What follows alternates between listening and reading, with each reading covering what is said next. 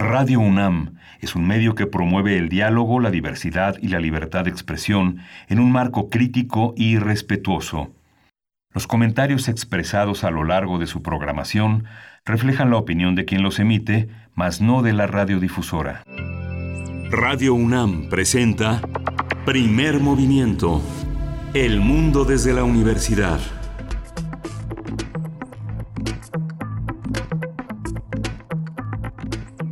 Hola, buenos días. Hoy es martes 21 de abril y son prácticamente las 7.05 de la mañana. Estamos aquí en la Ciudad de México, fuera de las instalaciones de Radio UNAM, protegidos con, la, eh, con el privilegio de estar en nuestros domicilios transmitiendo primer movimiento. Estamos, Berenice Camacho, buenos días, ¿cómo estás? Muy buenos días, Miguel Ángel Quemain. Así es, estamos pues en estos días cada vez más enrarecidos y apuntando todo hacia el inicio de la fase 3 en nuestro país. Eh, pues bueno, estamos también, la verdad, muy contentos de estar, de poder estar día con día. Eh, estando, bueno, llegar hasta ustedes a través del 96.1 de FM y el 860 de AM también, que tenemos una transmisión conjunta. Les mandamos un abrazo, un saludo a todos los que nos escuchan por esa, eh, por esa parte que de Radio UNAM que también eh, es muy importante, que tiene pues radioescuchas de muchísimo tiempo y que les agradecemos mucho también la paciencia que han tenido pues en este momento complicado en el que tenemos que reducir las actividades en Radio UNAM. Hemos eh, decidido desde hace ya varias semanas tener esta transmisión conjunta. Así también saludamos a la Radio Universidad en Chihuahua en tres frecuencias estaremos con ustedes llegando a distintas ciudades allá en Chihuahua, el 105.3, el 106.9 y el 105.7. Saludos, bienvenidos a todos, a todas. Están en las redes sociales también para que podamos hacer comunidad a partir de, pues, de los espacios sociodigitales, arroba P Movimiento en Twitter, Primer Movimiento UNAM en Facebook, Miguel Ángel, y pues sí, desde nuestras casas, pero con mucho con muchos contenidos interesantes el día de hoy para Primer Movimiento. Sí, vamos a arrancar con las actividades del Día del Libro y la Rosa, una importante organización desde la distancia eh, hizo posible Socorro Venegas, quien es escritora y directora, es directora general de publicaciones y fomento editorial de la UNAM, y hoy va a estar con nosotros para compartir el sentido de esta programación y la importancia de que esta vez se organice a distancia. Por supuesto, también tendremos nuestra sección de otras historias de la conquista a cargo de Federico Navarrete, que es historiador, antropólogo e investigador del Instituto de Investigaciones Históricas de la UNAM. Y hoy nos habla o nos hace la pregunta, nos hacemos la pregunta, ¿qué sentido tiene pensar la conquista en tiempos de pandemia? Y vamos a tener también en nuestra nota del día, en la nota nacional, el pacto fiscal, cómo se construye esa visión federativa de la equidad a través de lo que cada Estado es capaz de recolectar y articular con su población. Vamos a tratar el tema con Luis González, él es licenciado en matemáticas aplicadas, es un analista financiero y asesor de inversiones, colabora en diversos medios en temas de macroeconomía y mercados de deuda. Así es, y para nuestra nota del día, pues nos acercamos a lo que ayer ocurrió en el Senado de la República, la aprobación de la ley de amnistía, y lo vamos a conversar con Ángela Guerrero. Ella es coordinadora de la organización Sea Justicia Social. Así es que, bueno, muy interesante. Ustedes pueden empezar a enviar sus comentarios sobre este que fue decreto presidencial, pues eh, un proyecto de decreto que se envió para la liberación de algunas personas privadas de libertad. Va a estar interesante. Y la poesía necesaria de hoy estará en la voz de Berenice Camacho. Ya está listo. Ya todo listo para después tener nuestra mesa del día, un tema de primer orden, el campo mexicano y el abasto de alimentos en estos momentos pues complicados de contingencia eh, de salud. Pues vamos a conversarlo con el ingeniero Jesús Guzmán Flores es investigador del Centro de Estudios para el Desarrollo Rural Sustentable y la Soberanía Alimentaria, el CEDRSA, por sus siglas es CEDRSSA, y también es productor agricultor. Y bueno, también nos acompañará en esa misma conversación el ingeniero Víctor Suárez Carrera, subsecretario de Autosuficiencia Alimentaria, ingeniero agrónomo, especialista en economía agrícola por la Universidad Autónoma de Chapinco con diplomado en alta dirección de entidades públicas y políticas públicas para el sector agroalimentario. Y pues esto para el día de hoy, temas muy importantes, muy relevantes, Miguel Ángel. Y pues nos vamos directo con el corte informativo que compartimos con ustedes sobre el estado de las cosas respecto a la COVID-19. COVID-19. Ante la pandemia, sigamos informados. Radio UNAM. Marcelo Ebrard, secretario de Relaciones Exteriores, informó que México y Estados Unidos acordaron extender 30 días más el cierre parcial de sus fronteras ante la contingencia sanitaria por el nuevo coronavirus. A través de su cuenta de Twitter, el canciller dijo que las restricciones a actividades no esenciales en la frontera norte y sur serán mantenidas de acuerdo con lo dispuesto por las autoridades de la Secretaría de Salud. Hugo López Gatel, subsecretario de Salud, aseguró que los contagios diarios del nuevo coronavirus en México han disminuido y que la curva de transmisión se ha ido aplanando gracias a las medidas de aislamiento social. A través de un video, el funcionario dijo que los municipios sin transmisión podrán retirar las medidas sanitarias el próximo 18 de mayo si se sigue actuando con responsabilidad y disciplina. Silvano Aureoles, gobernador de Michoacán, anunció que en los 113 municipios de la entidad el aislamiento será obligatorio. El mandatario dijo que las personas que no respeten las indicaciones serán multadas o encarceladas. Claudia Sheinbaum, jefe de gobierno de la Ciudad de México, descartó lo que queda en la capital del país como una medida contra el nuevo coronavirus. En videoconferencia, Sheinbaum dijo que dará a conocer otras medidas para la sana distancia una vez que sea decretada la fase 3. La jefa de gobierno también consideró inaceptable, irresponsable, pero sobre todo riesgoso retomar actividades económicas en este momento, ya que habría más contagios y muertes por enfermedad de la COVID-19. La Secretaría del Medio Ambiente de la Ciudad de México anunció la suspensión hasta nuevo aviso de la verificación vehicular.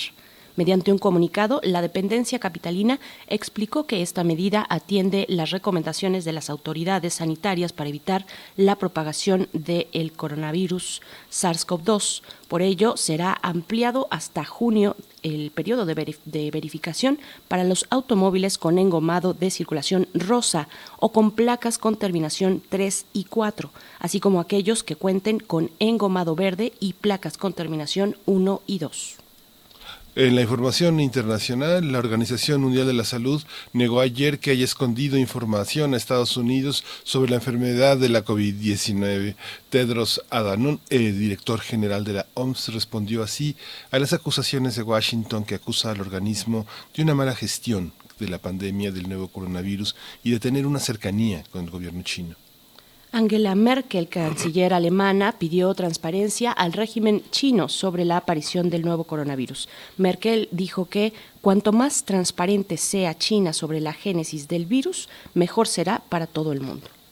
En Estados Unidos, la Asociación de Enfermeras del Estado de Nueva York presentó una demanda colectiva contra el gobierno local de dos, y dos, hospitales al señalar que no cuentan con las condiciones adecuadas para realizar su trabajo, ya que carecen de protección suficiente. El sindicato representa a 42 mil enfermeras y alega que el Departamento de Nueva York no proporcionó el equipo necesario para atender pacientes con la enfermedad de la COVID-19. Más de 300 expertos en privacidad y seguridad informática firmaron una carta dirigida a los gobiernos para pedir que eviten la implementación de soluciones tecnológicas en la lucha contra la pandemia de la COVID-19 que podrían resultar en sistemas de vigilancia sin precedentes en la sociedad. En la misiva, los especialistas señalan que estas tecnologías solamente deben utilizarse para respaldar medidas de salud pública y advierten que su aplicación podría frenar la confianza por parte de la sociedad de las aplicaciones que pueden rastrear y detener una segunda ola de contagios tras el distanciamiento social. En el caso de las actividades para la universidad, ante las medidas implementadas contra la propagación del nuevo virus, se está gestando una cultura digital que utiliza Internet como una herramienta educativa. La oferta gratuita de las distintas plataformas potencia el uso de la red con la apertura de diversos contenidos. Eso lo dijo María Concepción Barrón Tirado, ella coordina la Universidad Abierta y Educación a Distancia, conocida por sus siglas como QUAED. La COED, pues Barrón Tirado, comentó que durante la contingencia sanitaria, una de las plataformas, plataformas más visitadas de la UNAM ha sido la biblioteca digital. la también integrante del Instituto de Investigaciones sobre la Universidad y la Educación, recordó que nuestra casa de estudios cuenta con el campus virtual, donde alumnos y maestros pueden acceder a diversos contenidos con temas específicos para impartir sus clases.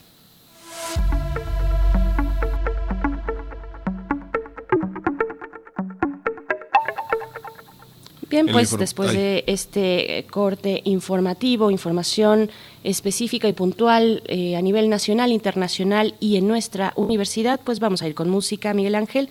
Vamos a escuchar esto que es Je pense à toi de Amadou et Miriam. Vamos a escucharlo.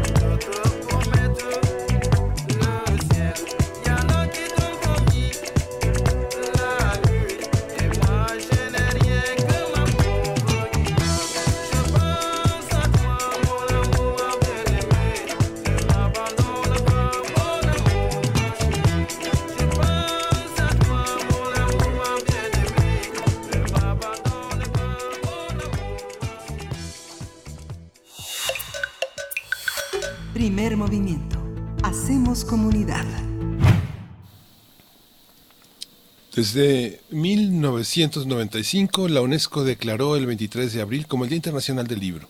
En el marco de esta celebración, la Universidad Nacional Autónoma de México se ha encargado de fomentar la lectura entre la comunidad universitaria y el público en general a través de la fiesta del libro y la rosa. Si bien el pasado 17 de marzo las autoridades universitarias habían anunciado la cancelación de esta fiesta del libro y la rosa como medida contra la contingencia, el evento se llevará a cabo pero en línea. Eh, la decimosegunda edición del festival se realizará este jueves 23 de abril a través del canal de YouTube Libros UNAM. El doctor Jorge Volpi dará inicio en punto de las 11 de la mañana con un breve discurso inaugural. El programa eh, del primer día del evento incluye charlas, puestas en escena, lecturas dramatizadas y jornadas literarias, entre otros eventos de temáticas como, como del terror, ciencia ficción, equidad de género, adicciones, escritura para niños y niñas e ilustración.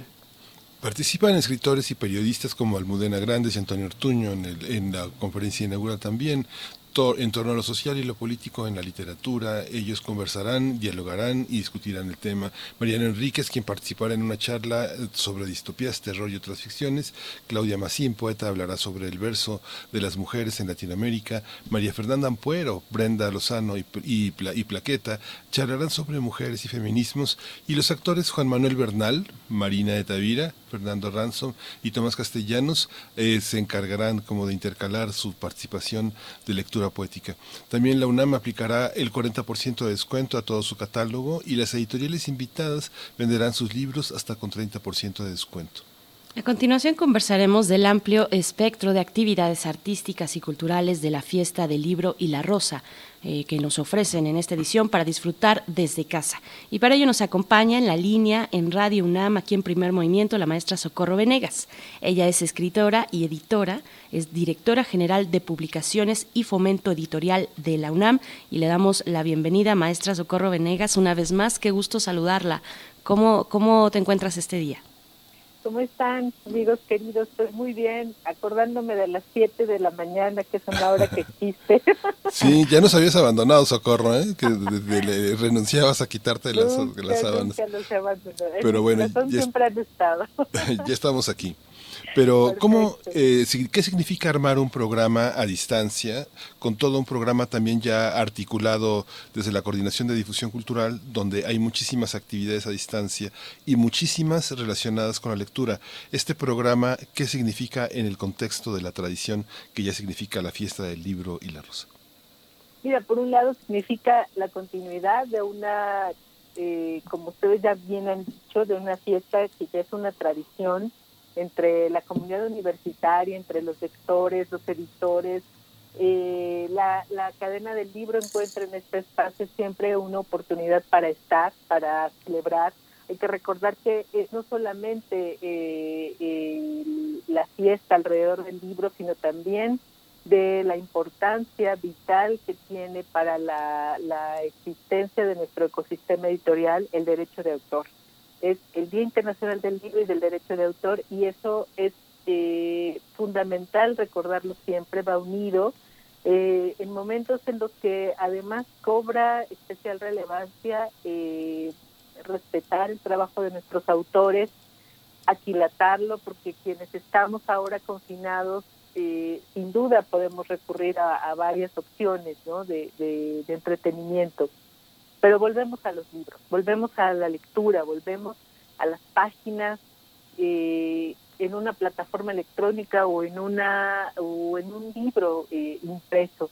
Entonces em, celebremos a los autores, celebremos a quienes a quienes hacen posible que de muchas maneras nosotros nos encontremos en, en los libros reflejados, contrastados, en los libros donde podemos encontrar consuelo, donde podemos encontrar miradas inteligentes, las mejores compañías, los mejores viajes están allí.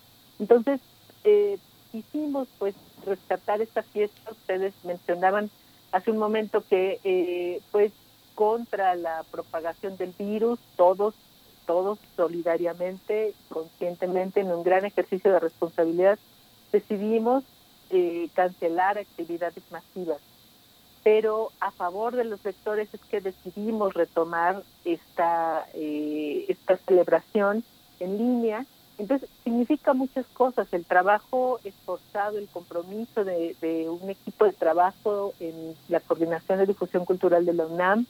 El doctor Jorge Volpi nos pidió desde que estábamos ya en el umbral de la contingencia, pues generar programas, actividades que pudieran acompañar al público en, en sus casas. Así surgió la estrategia Cultura UNAM en tu casa y el proyecto de la fiesta del libro y la rosa en tu casa es parte de esa gran estrategia donde nos unimos distintas eh, dependencias de, la UNAM. Está, por supuesto, la Dirección General de Publicaciones, está también la Dirección de Literatura y Fomento a la Lectura y la Casa Universitaria del Libro. Armamos juntos este programa eh, y a mí me da mucho gusto decirles además con cuánta eh, rapidez nos contestaron los autores, con mucha solidaridad, con muchas ganas de, mantener el contacto con el público.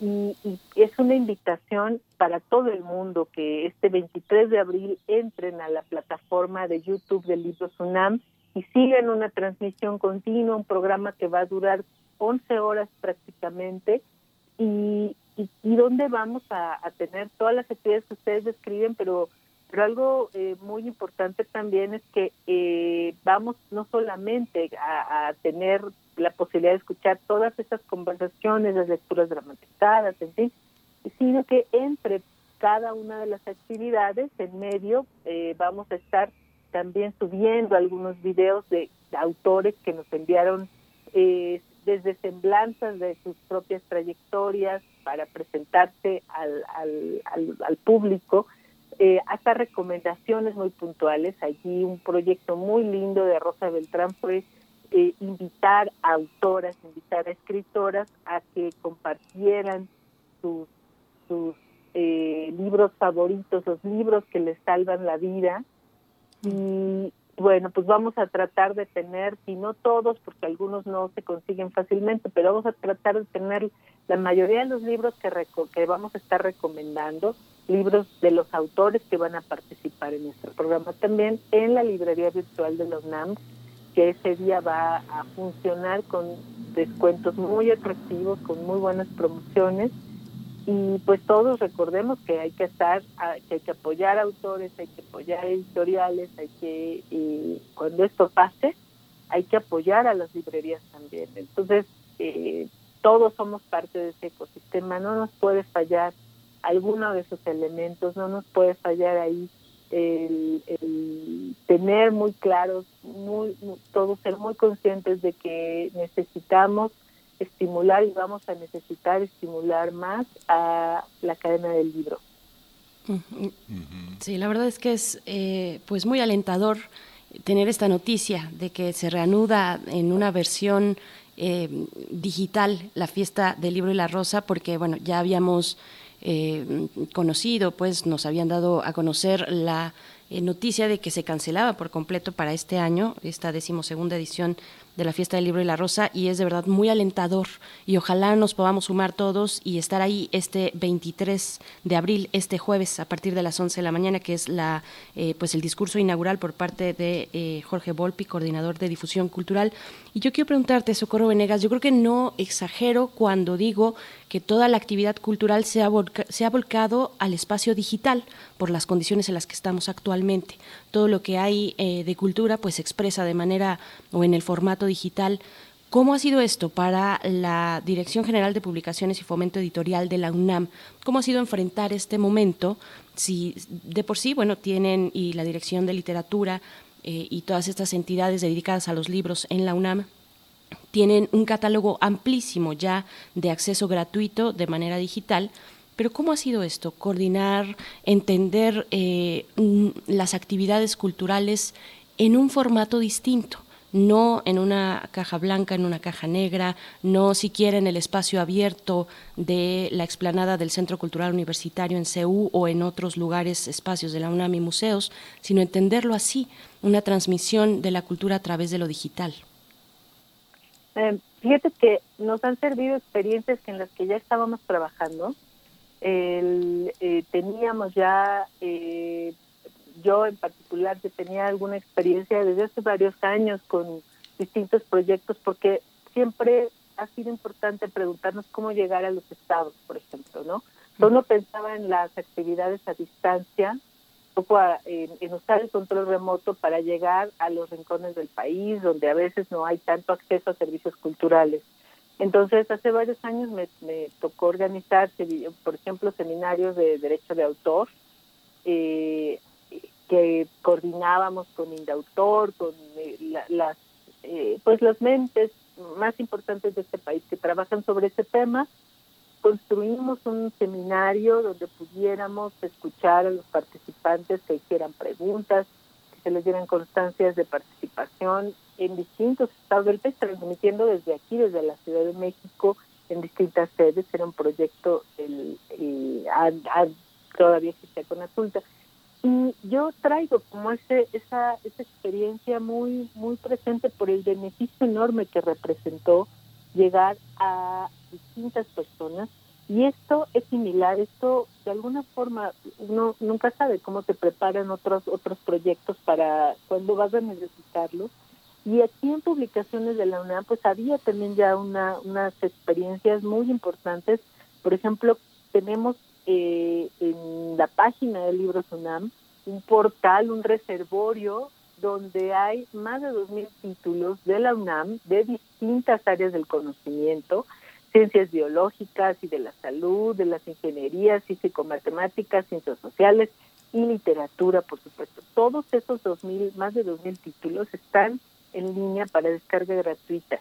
Y es algo que desde el año pasado empezamos a difundir.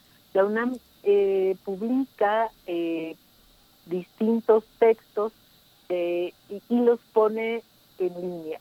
El arte aquí fue hacer en un solo reservorio la, concentración de todo eso. Y este ha sido un gran momento para difundir que eso existe. Entonces, nos hemos encontrado con, con experiencias valiosas que llevaban un ritmo en su difusión, normal, digamos, pero que de pronto se volvió exponencial su importancia. Entonces, en estos días hemos tenido una, un aumento de más del 70% de visitas a ese reservorio, por ejemplo.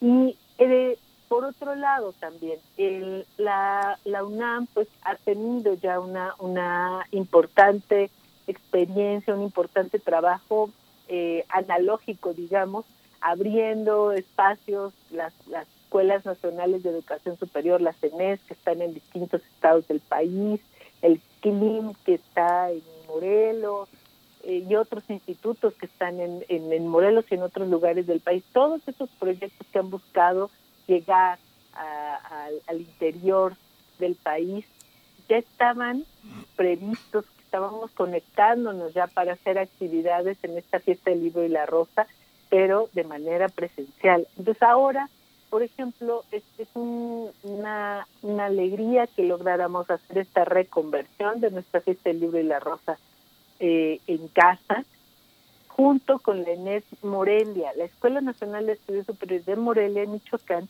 también va a hacer un programa el 24 de abril. Ya los invitarán para que les cuenten, porque ahora que todo lo podemos ver en línea, lo que nos hemos dado cuenta es que pues llegamos no solo eh, a la casa de las personas en México, en todo México, sino que nos pueden seguir desde cualquier lugar del mundo. Entonces, vemos descargas de libros, vemos asistencia a nuestros talleres, estas 700 actividades que, que Cultura UNAM abrió para el público, pues han tenido audiencia no solamente eh, nacional, ¿no? nosotros que seguimos las descargas de los libros, pues vemos que de más de 10 países han estado entrando a los materiales, consultando, revisando.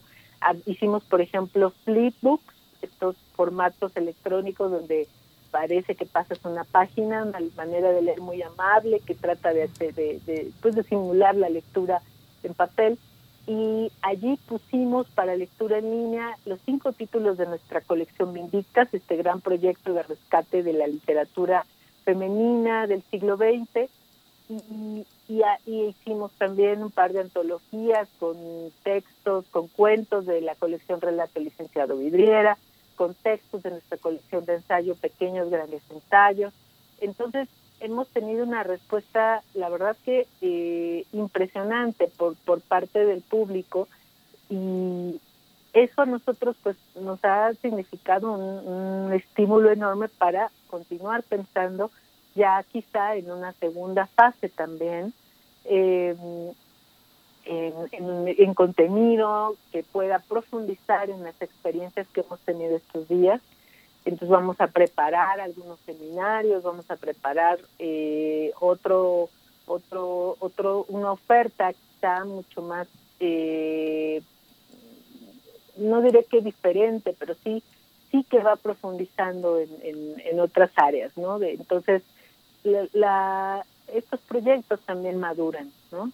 esto que te contaba de las experiencias que ha ido ya eh, buscando en el ámbito digital la oportunidad de conectar con públicos más diversos, con públicos donde el acceso se ha restringido de manera personal. Y ahora este escenario tan particular eh, donde la pandemia nos obliga a confinarnos de manera muy responsable, como tenemos que hacer todos, pues también nos, nos, ah, yo siento que los proyectos culturales también son eh, acelerados, su desarrollo se acelera para alcanzar al, al, a la gente, a las personas allí donde estén y ofrecerles lo mejor que tenemos, que es nuestra cultura. Sí, Socorro, digamos, la, la reflexión que, que, propones, bueno, es muy rica en el sentido en el que estás mirando también hacia, la, hacia los estados del país que siempre habían estado postergados, ¿no? La gente llega a mesas, participa, improvisa y las cosas dejan de tener un valor eh, eh, patrimonial, ¿no? En cambio, organizar desde la universidad significa que aunque lo inmediato es importante y se vive de manera instantánea, es lo suficientemente patrimonial, eh, este duradero como para quedar en la memoria de un canal como el que abrieron ahora en YouTube para el libro y la rosa. Y también lo que señalas, en esta pandemia hemos estado viendo restaurantes en los que o cafeterías donde solíamos sentarnos y ahora todo es para llevar. Las librerías eh, tristemente entran en esa dimensión cuando cada vez hay más librerías en el país que obedecen a editoriales donde venden sus propios libros y con eso palían de alguna manera todo el tema de la distribución. Pero esta parte eh, también de ejemplar donde la gente se conoce cómo, eh, cómo lo han vivido, cómo esta gente que viene de muchos países, de distintos órdenes, a conocer personalmente a los editores y plantear este encuentros, planear cosas de una manera directa, tradicionalmente en el trato, en la empatía personal. ¿Cómo, cómo lo vives tú, que eres una autora que ha estado pues hasta en los stands vendiendo libros, ¿no? sí, has estado en todo, ¿no? En todo. Conoces todo el ámbito, ¿no? He saltado por toda la cadena del libro, he tenido ese privilegio. Eh, solo me falta, y eso, y eso también lo digo, porque también he hecho trabajo bibliotecario, he abierto una biblioteca especializada en artes en Morelos, pero la parte librera me falta. Solo eso, en algún momento también quiero hacer mi librería. Aunque ahora en la UNAM pues tenemos nuestra librería virtual eh, por lo pronto, y la, la cadena de librerías de la UNAM que que con toda eh, que con toda la ansiedad del equipo de trabajo pues estamos esperando que todo pase para recibir a la gente porque como hace poquito eh, le dije a un amigo editor en España que, nos pidió un mensaje para las librerías eh, dije también también cuando todo esto pase vamos a necesitar sanar de otras maneras y vamos a necesitar libros y librerías entonces eh, ojo ojo allí esperemos también que, junto con toda los, la oferta que queremos el café abierto, queremos el museo abierto, también queremos las librerías abiertas. Y las librerías, mientras tanto la librería eh, virtual de la UNAM está allí para, para esperando también. Y, a marchas muy forzadas, eh, Miguel Ángel, estamos trabajando, eh, me salgo un poquito del tema, ahorita vuelvo a tu pregunta, pero, pero para esta fiesta del libro y la rosa en casa, eh, todo el equipo comercial de, la Dirección de Publicaciones se puso a trabajar para acelerar un proceso que también estaba en marcha, que era poder incorporar eh, títulos de editoriales ajenas a la UNAM de otras editoriales, eh, como tenemos en nuestras librerías, que no solamente vendemos libros de la UNAM, sino un catálogo muy amplio de, de editoriales, incluidas por supuesto las independientes. Entonces, eh, la, el 23 de abril vamos a tener ya en, nuestro, en nuestra oferta en la librería virtual a, todas las editoriales a las que hemos invitado y han aceptado mandarnos propuestas de títulos para ese día, fundamentalmente novedades eh, y, libros de fondo de, sus catálogos. Vamos a, a, ofrecer un descuento muy importante en esos libros y los envíos gratuitos para cuando todo se normalice esos envíos se irán sin costarle nada a los lectores. Entonces, esta parte un buen momento para invertir y para ahorrar, ¿eh? porque no solo compran el libro con descuento, sino que el envío les sale gratis totalmente. Y además, en el catálogo universitario, donde tenemos ahorita el 30% de descuento, vamos ese día vamos a tener el 40%. Y eh, pues ya si están pendientes, vamos a anunciar otras promociones especiales ese día para que las aprovechen mucho.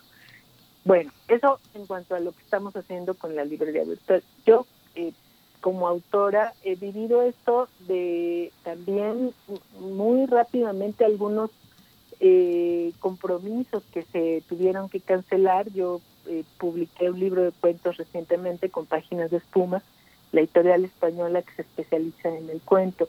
Y se cancelaron algunas actividades que teníamos, por ejemplo, presentarlo en la Feria Internacional del Libro de Bogotá Fíjate que es una feria que también está entrando al formato digital. Está impresionante la feria porque, porque están tratando de, mandar al, ámbito virtual una muy buena parte de su programa. Entonces, una fiesta enorme como esa, una fiesta, una feria internacional del libro, eh, buscando encontrar la plataforma adecuada.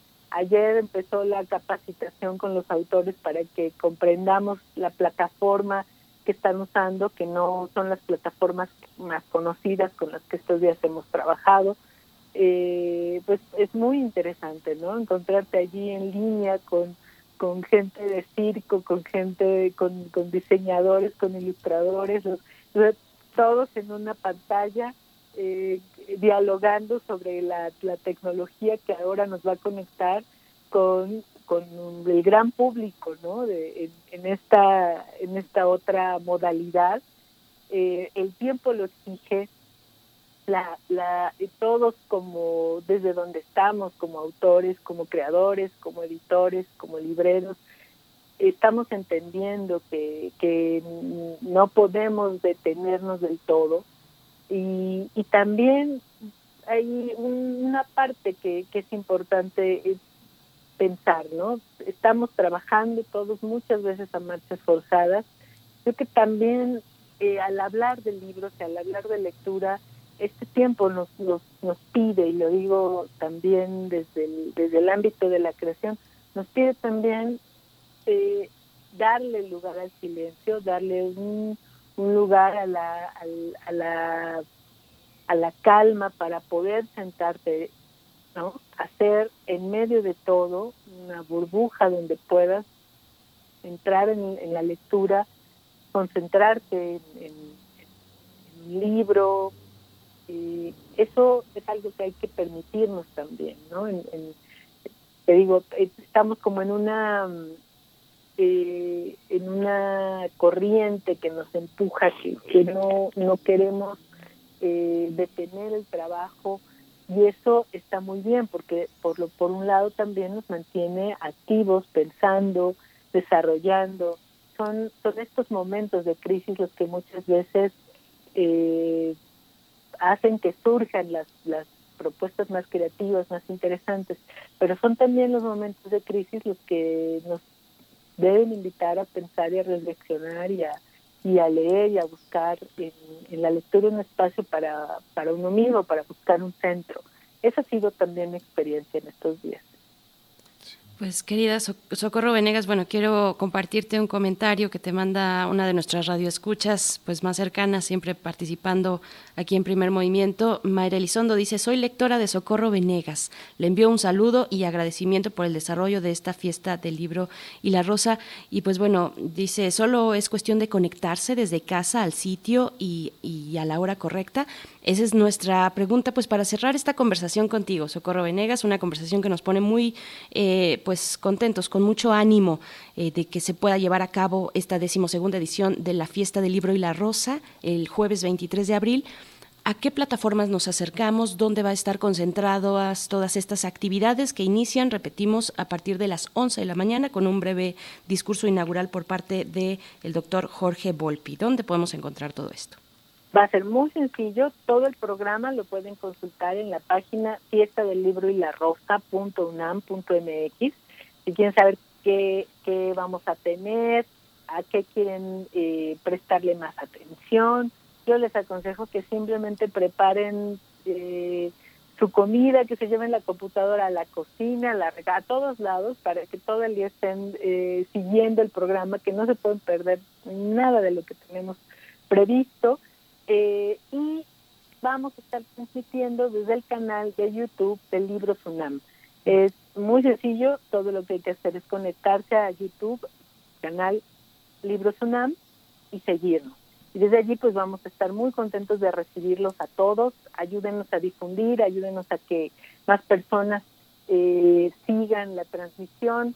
Eh, es una fiesta del libro, una fiesta de lectores, una fiesta de amantes del libro, pero también es una gran oportunidad para atraer a nuevos lectores, para atraer a, público eh, que ha estado ya más cercano a otras disciplinas artísticas eh, que vengan a escuchar. Vamos a tener también actividades de teatro, ustedes ya lo mencionaron.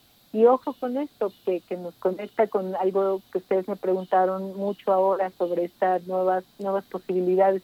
Vamos a estrenar una pieza exclusiva que nos hizo Belén Gach, una eh, creadora del, del mundo, el mundo virtual muy conocida, y, y, y, nos ofrece una pieza de literatura expandida sobre poesía. Eh, tenemos que estar muy interesados en esos nuevos lenguajes porque son nuestra oportunidad también, no solo como lectores, como espectadores, sino también como creadores. Así que todos muy invitados, canal de YouTube del Libro Sunam, 23 de abril, a partir de las 11 de la mañana. Perfecto, pues querida Socorro, Venegas, eh, te, agradecemos mucho, a ti y a todo el equipo. Gracias, Muchísimas gracias. Hasta pronto. Pues vamos a ir con música, Berenice. Vamos a escuchar de Annelies Asumsao, Not Falling.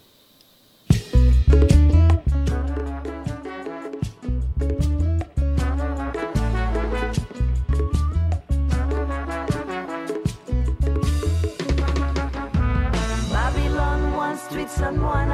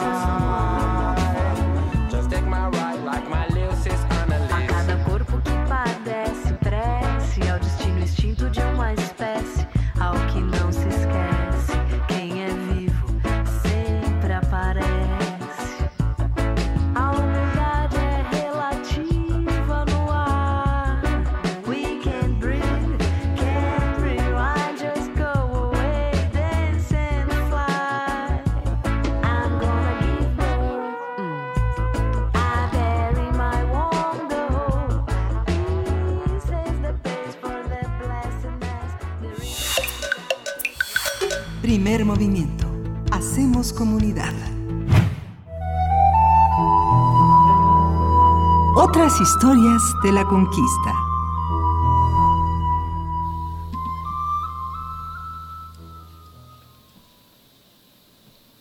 Bien, pues ya nos acompaña en la línea de primer movimiento Federico Navarrete, ustedes lo conocen, es, él es historiador, eh, ha publicado distintos libros, antropólogo e investigador del Instituto de Investigaciones Históricas de la UNAM. Está a cargo de esta sección, otras historias de la conquista, y nos lanza la pregunta, ¿qué sentido tiene pensar la conquista en tiempos de pandemia. Y pues te damos la bienvenida, que, querido Federico Navarrete, ¿cómo estás? Ahora que, bueno, hay que decir nada más muy entre paréntesis, querido, que se acaba de anunciar, anunciar la fase 3, el inicio de la fase 3 en nuestro país, lo acaba de anunciar el subsecretario López Gatel haciendo este breve, esta breve mención importante. Te damos la palabra, querido. ¿Cómo estás? Hola, buenos días, Berenice. Buenos días, Miguel Ángel. Hola, Federico. Es un gusto saludarlos eh, remotamente, como siempre nos hemos saludado, aunque ya he tenido la, fortuna de, estar en su en su este estudio y espero que pronto, quién sabe cuándo podamos vernos eh, frente a frente otra vez. Será maravilloso cuando salgamos todos de nuestras casas y, poder vernos otra vez a las caras eh, y, volver a convivir, querido Federico. Cuéntanos, ¿de qué se trata esta participación en, en esta mañana? Pues realmente la, la pregunta que hago tiene sentido pensar o estudiar o hablar de la conquista en estos tiempos en que inclusive ahora me, informan porque todo es tan vertiginoso que, que ya estamos en la, en la temida fase 3 eh, de la epidemia, pues realmente creo que no es una pregunta retórica, es una pregunta que yo me hago todos los días cuando trato de trabajar en medio de la, de la disrupción de nuestra vida cotidiana y de los deberes del hogar y todo eso. Y creo que es una pregunta que nos debemos hacer muchos profesionales que no estamos pues dedicados directamente a las ciencias de la salud o a, o a los temas que ahora son pertinentes para, para enfrentar esta crisis, ¿no? ¿Qué sentido tiene lo que hacíamos ante esta nueva realidad? ¿Qué nos puede decir el pasado cuando parece que nos enfrentamos a un presente y un futuro completamente inéditos?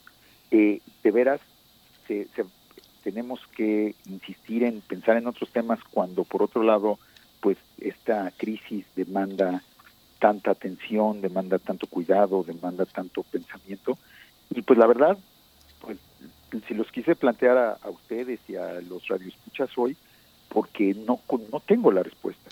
O sea, desde luego yo pues trataré de dar algunas razones por las que creo que, que, los otros temas siguen siendo importantes y estoy convencido de ello, pero pues no enteramente, porque pues ante una crisis como la actual creo que todos nos sentimos pues ayunos de respuestas, ¿no? Y nos sentimos un poco extraviados y, y sin saber a dónde dirigirnos. Así es, sí, en esto, eh, así nos encontramos en este momento. Eh, Tú nos has llevado por toda em, de la mano, básicamente, a través de este proyecto de Noti Conquista que tienen en el, en el, Instituto de Investigaciones Históricas, pues a través de distintos momentos de la, de la conquista, precisamente, y has tocado el tema de la pandemia también, en cómo se vivieron aquellos años en el que en los que por bajo ciertas circunstancias que ya hemos comentado aquí contigo pues llegan enfermedades eh, que, que, tienen finalmente un impacto social y cultural muy importante. Qué decir para este momento cómo reflejarnos ahí también pues yo creo que hay algo yo había pensado quizá en, tres maneras en que, en que podemos pensar la conquista desde la pandemia.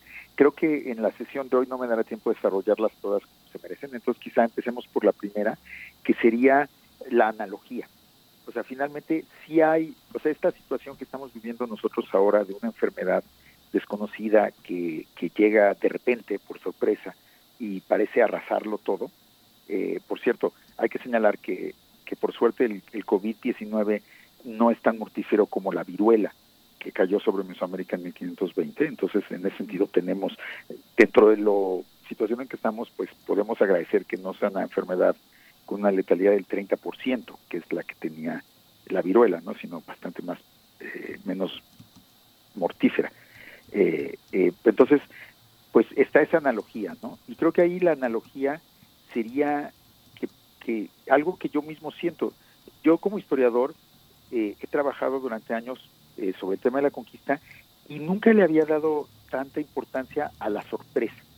Para mí, los los historias de la conquista que enfatizaban la sorpresa que sintieron los indígenas ante los españoles, su parálisis ante algo desconocido y novedoso, el miedo que despertaba eh, esta radical irrupción en su mundo, pues a mí siempre me ha parecido un poco exagerada y enfatizaba que los indígenas tenían también herramientas para conocer a esos nuevos seres, que realizaron todo tipo de experimentos y de negociaciones para averiguar su naturaleza y determinar qué es lo que querían. Pero ahora que, que estoy yo enfrentado ante, como todos nosotros, ante esta sorpresa que nos ha caído en 2020, pues a veces me pregunto si no exageré demasiado y en, en, negar la sorpresa que sintieron los indígenas hace 500 años y a lo mejor pues simplemente no la podía entender porque yo nunca había vivido algo similar en mi vida. Porque finalmente pues siendo un académico de la UNAM un profesionista una persona de clase media que había vivido en condiciones de relativa seguridad más allá de los de las sacudidas que fueron los sismos en nuestra ciudad y otras eh, pues, contingencias económicas o sociales que, que, hemos enfrentado en nuestra vida en los últimos 30 años, eh, no habíamos experimentado nada de esta escala. Eh, sobre todo nosotros que estábamos en una posición de relativa protección y de privilegio, pues nunca habíamos visto nuestro mundo, pues no diría que derrumbarse, pero al menos sí entrar en una crisis tan severa de una manera tan repentina, ¿no? Entonces creo que esa analogía es importante. O sea, no esta no es la primera vez que pasan choques eh, así. Ya otros seres humanos han vivido experiencias de disrupciones como la nuestra y entonces pues estudiar esas disrupciones en el pasado, ver las reacciones de las personas, pues puede ser una una lección útil. O sea, digo, me gustaría pensarlo, que podemos aprender de, de las diversas actitudes que tomaron la, los indígenas ante ante el shock eh, ante la sorpresa que implicó la llegada de los españoles, como nosotros estamos sorprendidos por la llegada de este virus y de la enfermedad. ¿no? Sí. Tú has planteado preguntas muy interesantes, Federico, pero es muy interesante este planteamiento de autoanálisis que haces ahora, porque yo creo que de la vida antigua a nuestros días, eh, eh, la, la, la, vida ha tenido el paradigma de vivir heroicamente, lleno de sorpresas, de peligros.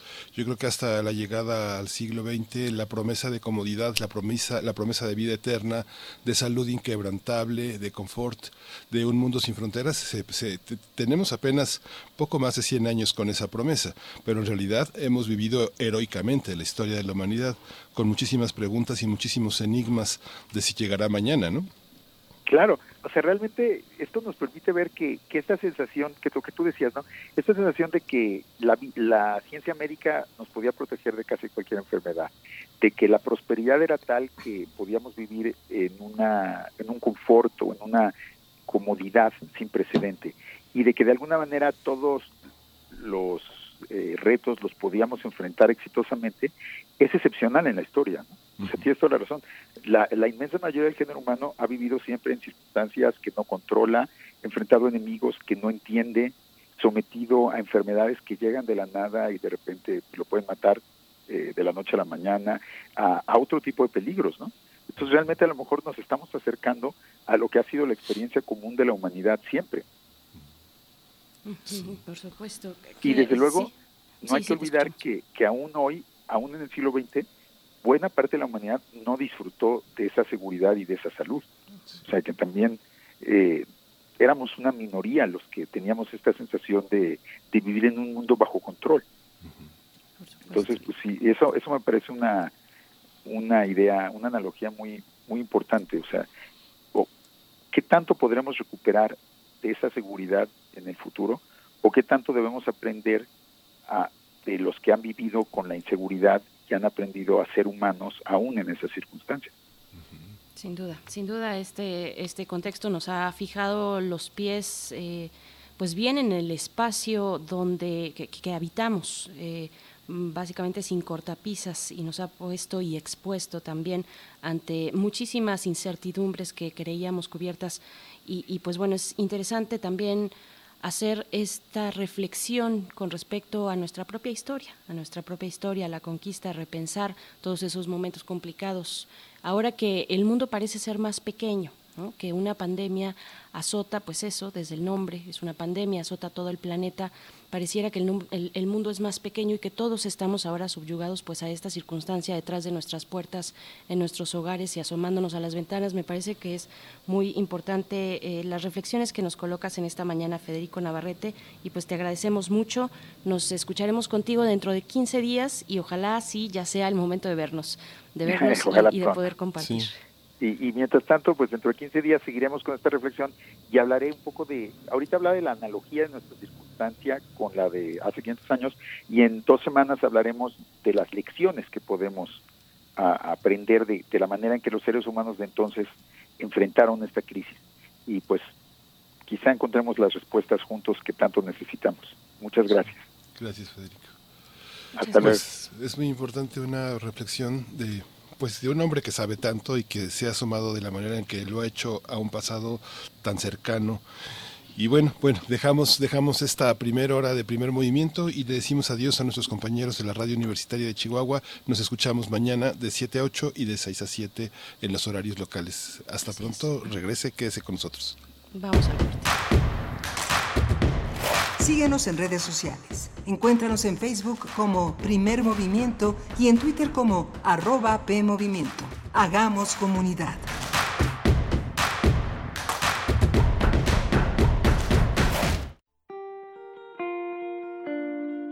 La música nos une con otros tiempos y otros lugares.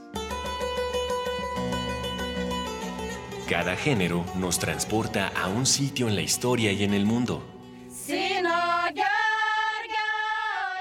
Acércate a los puntos cardinales. Escucha los ritmos de la humanidad con Mundofonías.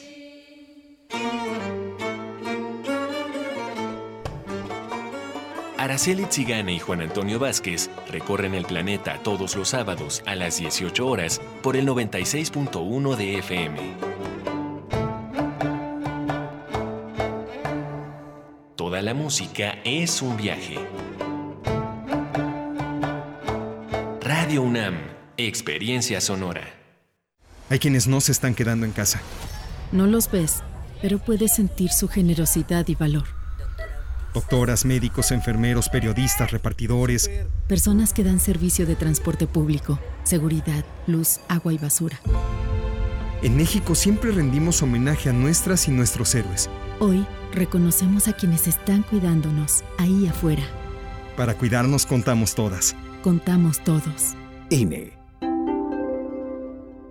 Soy Susana Distancia y te diré cómo cuidarnos del coronavirus. Lo más efectivo es lavarse las manos con agua y jabón por 20 segundos, más de 10 veces al día. Estornudar en el ángulo interno del codo y permanecer en casa si nos encontramos mal. Mantén la casa ventilada y limpia. Desinfecta los utensilios y superficies de uso común con productos de limpieza o un poquito de cloro. Si aislamos al virus, le ganaremos. Si te cuidas tú, nos cuidamos todos. Gobierno de México. Maestro prevenido, vamos a grabar. Adelante. Soy Óscar de la Borbolla y quiero invitarlos a escuchar un nuevo programa, Las Esquinas del Azar. Oscar de la Borbolla. Sí, Juan, ¿qué estás? ¿Tú qué? estás haciendo aquí? Pues yo aquí trabajo. Juan, pues vengo a invitar a los radioescuchas de Radio UNAM a nuestro programa. ¿Nuestro? Es un espacio de diálogo para platicar de todo y en todos los lugares donde se puede platicar y a veces hasta donde no se puede o no se debe. Una producción de Radio UNAM y la Facultad de Estudios Superiores Agatlán. Las Esquinas del Azar. Todos los martes a las 10 de la mañana por el 96.1 de FM. Radio UNAM, Experiencia Sonora.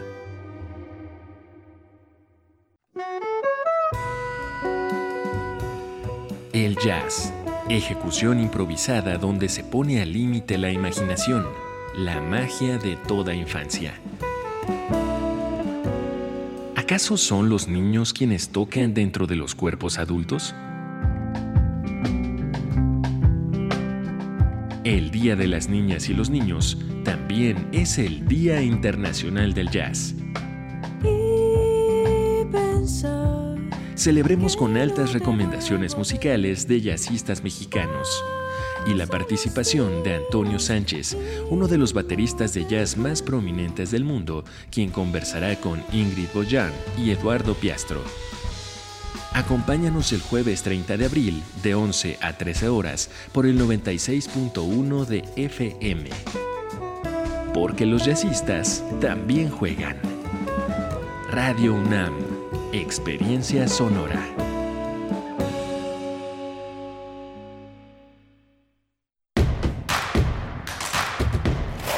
Queremos escucharte.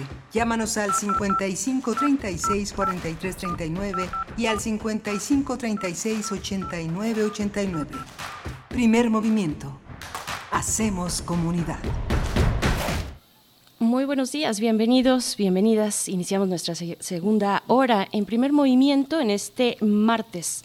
Martes 21 de abril, son las 8 con cinco minutos de la mañana e iniciamos eh, pues eh, de manera remota desde nuestras casas, como ya pueden escuchar, con, mucho gusto también de estar con ustedes, de que nos eh, permitan llegar hasta sus hogares, hasta el lugar en el que se encuentren. Supon- suponemos la mayoría de ustedes en sus hogares en estos momentos de sana distancia, donde ya anunciábamos hace, antes de despedir la hora anterior, pues que se ha dado ya el anuncio por parte del subsecretario de Prevención y Promoción de la Salud, Hugo López Gatel. Hoy en la mañana, hace unos momentos, en la conferencia matutina en Palacio Nacional, el subsecretario pues dio por iniciada la fase 3 de la estrategia para hacer frente a la pandemia del, del coronavirus COVID-19. Y pues, Miguel Ángel, iniciamos esta hora con esa noticia muy relevante después de que el jueves pasado se, se diera también el anuncio de que la jornada de sana distancia se extendería hasta el 30 de mayo. Miguel Ángel, buenos días. Hola Berenice, buenos días. Sí, es eh, importante, es un anuncio que pareciera precipitado de un día para otro. Ayer que tuvimos oportunidad eh, de conocer a la jefa de enfermeras de eh, el IMSS y de hacer este llamado tan de, serenarse, de, de pensar las cosas de una manera mucho más ecuánime. Y justamente aparejado a este, esta declaración de la fase 3 está ya la definición articulada en esta conferencia mañanera con la comparecencia de Esteban Moctezuma, el secretario de Educación, de que ya el primero de junio se regresa a clases y que se terminan el 17 de julio. Un anuncio interesante que habrá que meditar y cómo se articula la cresta de contagios, el, el enfrentamiento a este regreso gradual con el regreso gradual a clases también. Por supuesto, pues estaremos aquí siguiendo los detalles de lo que ocurre el día de hoy y en los días que están por venir, en cómo vamos a eh, pues llevar a cabo, a vivir como sociedad, seguramente de una manera muy adversa, eh, pero hay que estar bien informados, hay que seguir haciendo comunidad desde nuestras casas. eh, por eso digo y reafirmo que es un privilegio poder acompañarles, sobre todo en estos momentos, y para nosotros en lo individual, pues tener la posibilidad de, realizar nuestro trabajo desde casa cosa que no tienen eh, muchas personas en este país. Hay que apoyarnos entre todos, hay que hacer economía solidaria, hay que consumir local, en fin, eh, todas estas recomendaciones importantes para estos momentos. Y hoy, eh, para esta segunda hora, en primer movimiento vamos a estar conversando sobre lo que ocurrió ayer en el Senado de la República en una sesión plenaria con pocos asistentes presenciales, algunos senadores y senadoras de manera remota también, eh, sobre la ley, la ley de amnistía. Lo vamos a conversar en unos momentos más con Ángela Guerrero, quien coordina la organización Sea Justicia Social. Miguel Ángel, para después también hablar del pacto fiscal. Sí, el pacto fiscal, que bueno, es una de las ideas eh, más primitivas de la federación, en la separación de los estados más ricos eh, con el desprecio político hacia los más pobres, pensando que la federación es una cuestión de integridad, de cooperación, de unidad y de identidad nacional que se construye a lo largo de una historia política.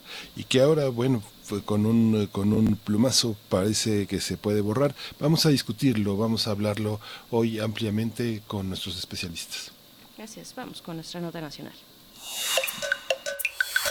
Primer movimiento. Hacemos comunidad.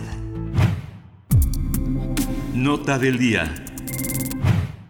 La Cámara de Senadores aprobó la Ley General de Amnistía, que tiene como objetivo liberar a las personas que no cometieron delitos graves a fin de evitar la multiplicación de contagios por COVID-19 en las cárceles federales del país. En un solo día, los legisladores de Morena y sus aliados aprobaron esta ley para que sea promulgada lo antes posible por el Ejecutivo Federal. Ningún partido del bloque opositor, integrado por el PRI, el, PRI, el PAN y el PRD, también Movimiento Ciudadano, asistió, bueno, de Movimiento Ciudadano sí asistieron algunos, pero en la generalidad no asistieron a la sesión de comisiones, aunque los legisladores estaban en sus cubículos y posteriormente en el Pleno fijaron su postura de desacuerdo al considerar que no se trata de una, plata, de una reforma prioritaria y exigieron que se incluyan temas del COVID-19. El dictamen precisa que busca liberar alrededor de 5.000 indígenas sentenciados bajo procesos irregulares mujeres que sufrieron abortos y las encarceladas por consumo y posesión de droga, así como adultos mayores que corren riesgo en los centros de reclusión ante posibles contagios por el COVID-19. El dictamen que en diciembre del año pasado fue aprobado por la Cámara de Diputados, ayer también fue aprobado por la Cámara Alta con 84 votos a favor, 64 en contra y dos abstenciones. A partir de la discusión en el Senado de la Ley General de Amnistía, vamos a hablar de la necesidad de la aprobación de esta iniciativa ante la contingencia sanitaria por el nuevo coronavirus. Este día nos acompaña Ángela Guerrero, coordinadora de la organización SEA Justicia Social. Bienvenida, Ángela Guerrero. Gracias por estar de nuevo con nosotros. Hola, ¿qué tal, Berenice, Miguel Ángel? Eh, mucho gusto de estar nuevamente con ustedes. Al contrario, Ángela, pues ya lo veníamos conversando contigo, lo mencionamos en nuestra última conversación, eh, pues que venía ya esta discusión sobre la Ley General de Amnistía. ¿Cómo viste? ¿Cómo viste lo que pasó en el Senado?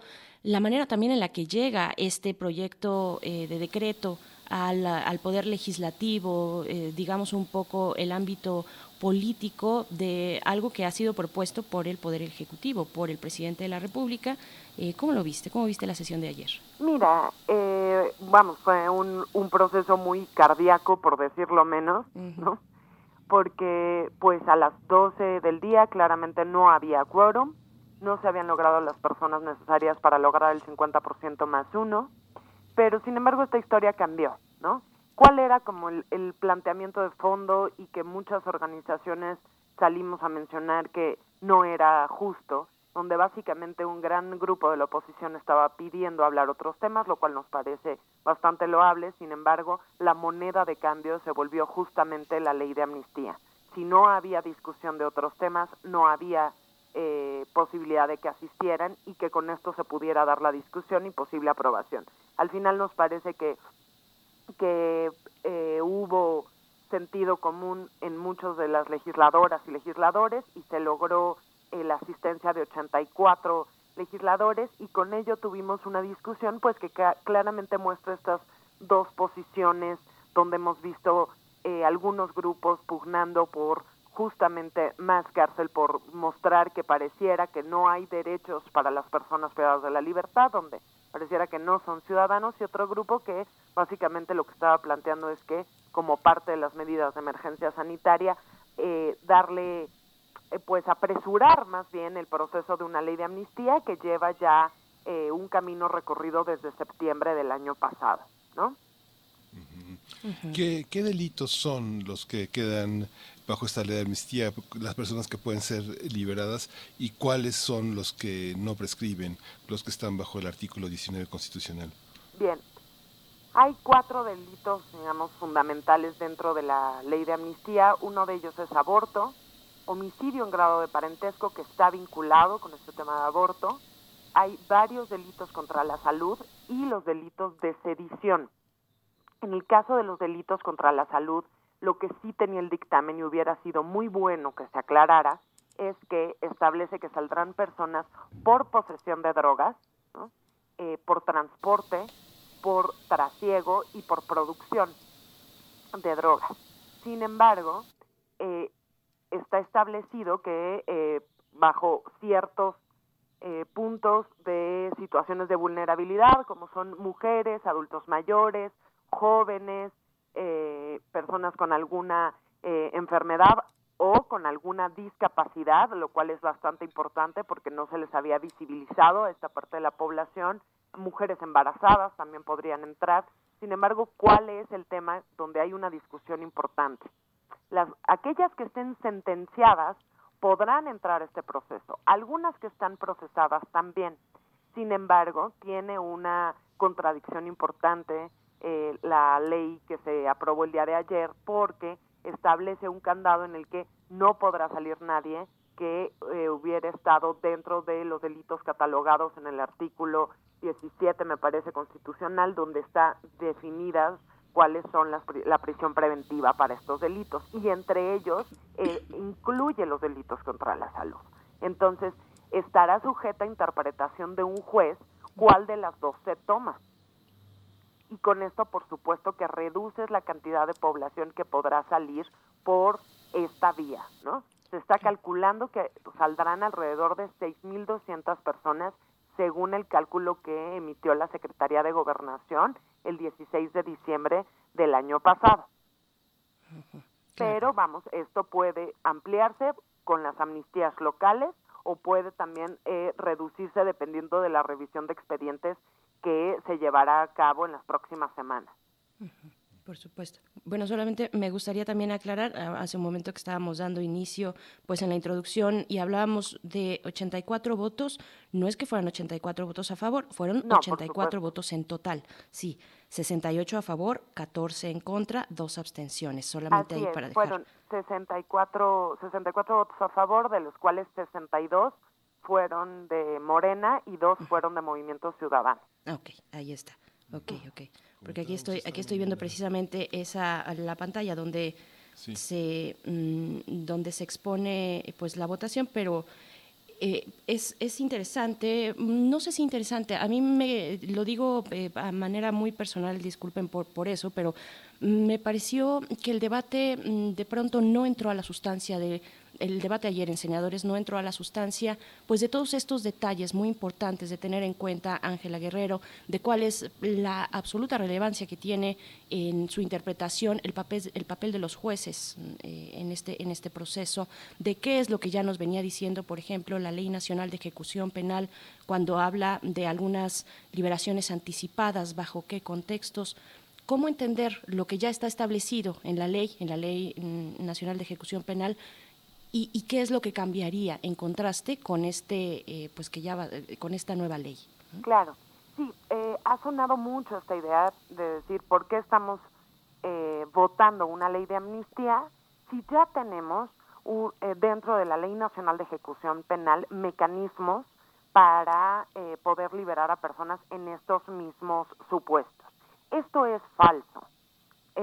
y, ¿Y por qué es falso? Uno, la Ley Nacional de Ejecución Penal únicamente prevé esas liberaciones para personas que están sentenciadas y dos, solamente las prevé para delitos no graves. Por tanto, ningún delito relacionado con delitos contra la salud, valga la redundancia, podría entrar en estos supuestos de preliberación que tiene la Ley Nacional de Ejecución Penal. Eso es número uno. Luego, lo que se ha hablado con muchísimas litigantes, eh, es que se vuelve para básicamente un camino imposible de seguir el lograr estas preliberaciones si no hay un acuerdo entre el ejecutivo y el, y el judicial, tanto a nivel local como a nivel federal. Entonces, ¿qué es lo que vemos? Que hay algunas posibilidades de que algunas personas salgan y que quizás si no entren en estos supuestos que están establecidos eh, en la ley y que de alguna forma serían complementarios para despresurizar el sistema penitenciario en este momento. ¿A qué nos vamos a enfrentar ahora que muy probablemente el día de hoy o el día de mañana será eh, publicada en el diario oficial de la Federación esta ley? Con uno de los retos más grandes que ha tenido la Secretaría de Gobernación, porque es conjuntar la voluntad del Poder Judicial y de la Fiscalía y actuar de manera inmediata para que estas personas puedan tener acceso a las solicitudes que tienen que llenar, para que haya una revisión de expedientes rápida, pero también eficaz, y que eh, tanto el Poder Judicial como la Fiscalía hagan lo propio para poder eh, liberar a las personas eh, de manera más rápida. Eso sería frente a la emergencia sanitaria de COVID. Y por supuesto también tiene enfrente la Secretaría de Gobernación crear un plan de reinserción emergente para aquellas personas que van saliendo, que como ya lo comentábamos desde eh, la llamada la semana pasada, por lo menos tendría que tener básico una revisión médica con eh, pruebas sobre COVID, eh, garantizar la movilidad de las personas de los centros penitenciarios a la vivienda. Si no hay vivienda, tendrán que acondicionar algún albergue para estas personas que van a salir y, por supuesto, un una credencial de lector que resulta muy preocupante que dado que el INE tiene cerradas la mayor parte de los módulos, no veo de qué manera puedan tener acceso a este documento de identidad oficial. Entonces, es, eh, es un gran reto el que tiene enfrente la Secretaría de Gobernación y que tendrá que hacer eh, pues frente a él y estar a la altura de la crisis sanitaria que tenemos en conjunto con las otras medidas que se han planteado. ¿Qué significa esto? Con eh, todas las preliberaciones que, si me permiten, la semana pasada hablábamos y yo les decía, este proceso es muy largo y resulta que al día siguiente, el jueves, anuncian que hay 78 liberaciones por COVID. Es importante aclarar dos cosas. Una, los cuatro jueces de ejecución penal eh, no estaban laborando. El jueves que abren los cuatro juzgados, estas 78 personas que liberan eran de procesos previos a la suspensión por COVID. Lo que sí sucedió es que en un día, pues estas 78 personas salieron, pero apenas el viernes inició la revisión de 800 casos más para la Ciudad de México. Entonces, de alguna manera se empiezan a complementar estas estrategias, faltan otras más, falta ver cuáles van a ser las amnistías locales, eh, o sea, vamos, falta una buena parte del camino, ¿no? Pero esto pues no quiere decir que haya sido un gran paso por la justicia de las personas que están dentro de prisión indebidamente, pero también eh, desde una perspectiva humanitaria, porque sabemos que tarde que temprano llegará una crisis sanitaria a los centros penitenciarios y será muy complicado contenerla si tenemos el nivel de sobrepoblación dentro de los centros y las condiciones indignas que son de todo el mundo conocidas.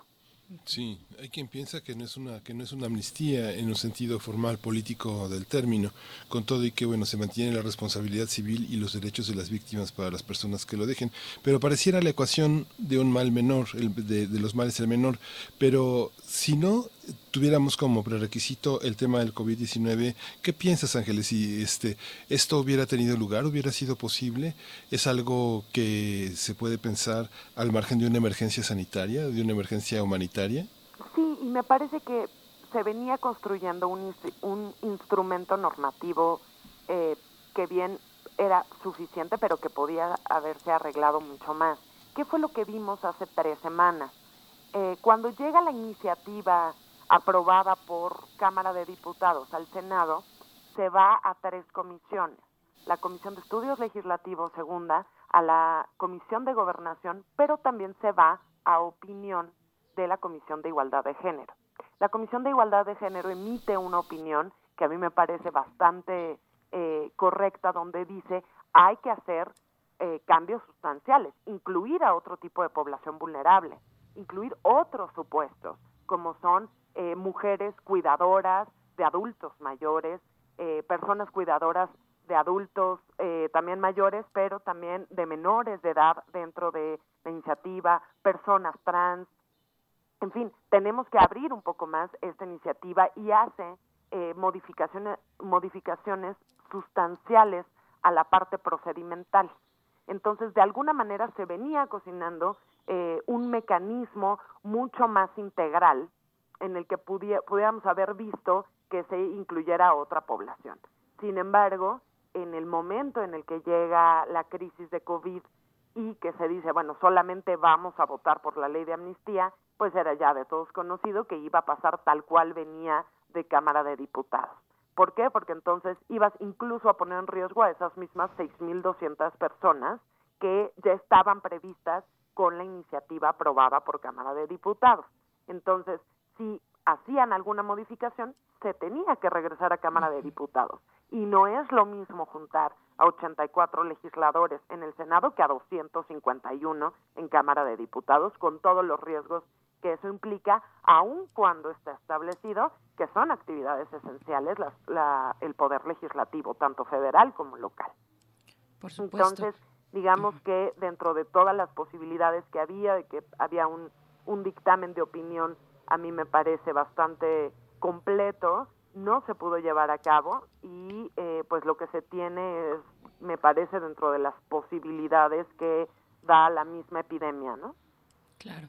Ángela, también el día de ayer en la discusión en el Senado se enrolaron durante un buen rato eh, para hablar del delito de, aborto. Eh, ¿Cómo, entender con ese ejemplo las diferencias entre lo que le pertenece al ámbito federal y lo que, lo que tendrían que hacer los estados por su propia parte y una vez que esta ley, pues que, es una ley general, digamos, eh, se traduzca y de qué manera en los eh, ámbitos locales? ¿Cómo, ¿Cómo pensarlo? ¿Cómo distinguir los delitos que son del fuero eh, federal y que tendrían cabida dentro de esta ley de amnistía y los que no? Eh, a mí me parece que la discusión del artículo 1, que justo refiere a las personas que están por aborto, se vincula mucho con los transitorios. ¿Por qué? Porque uno de los transitorios lo que dice es la Secretaría de Gobernación impulsará a nivel estatal esta amnistía. Entonces, creo yo que la idea era, uno, poner sobre la mesa una discusión que tiene que ver con el derecho de las mujeres a decidir y dos, ver de qué manera se van a impulsar estas liberaciones a nivel local. Ahora, muchas personas decían, pues es que no hay nadie. A ver, sí, sí hay, hay 16 personas por aborto, pero esos son hombres donde en algunos casos pueden ser médicos y que también la ley incluye a la liberación de estas personas y otros casos puede ser sin el consentimiento, por tanto no serían beneficiadas.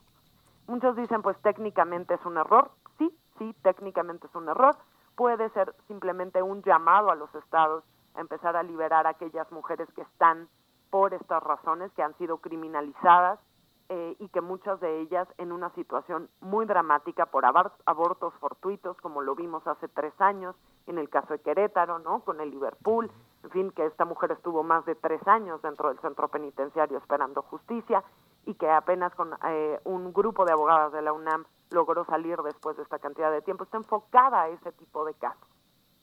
Obviamente lo que requiere pues es impulsarlo al, nivel local. ¿Qué es lo que tenemos hoy a nivel local? Eh, tenemos la iniciativa y ya la aprobación de la ley de amnistía que tuvo Jalisco, que lamentablemente fue muy reducida y únicamente salieron siete mujeres.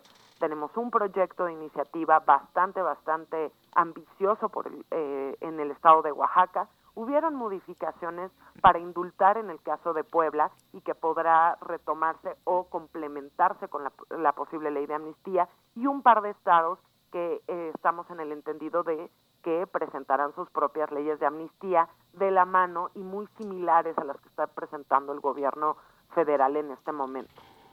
Ahí se entenderá un poco más el que esta, este artículo esté en la, en la ley que fue aprobada el día de ayer.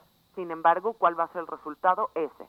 Solamente la revisión de estos 16 casos y ver si hubo consentimiento por parte de la mujer, en ese caso podrán salir.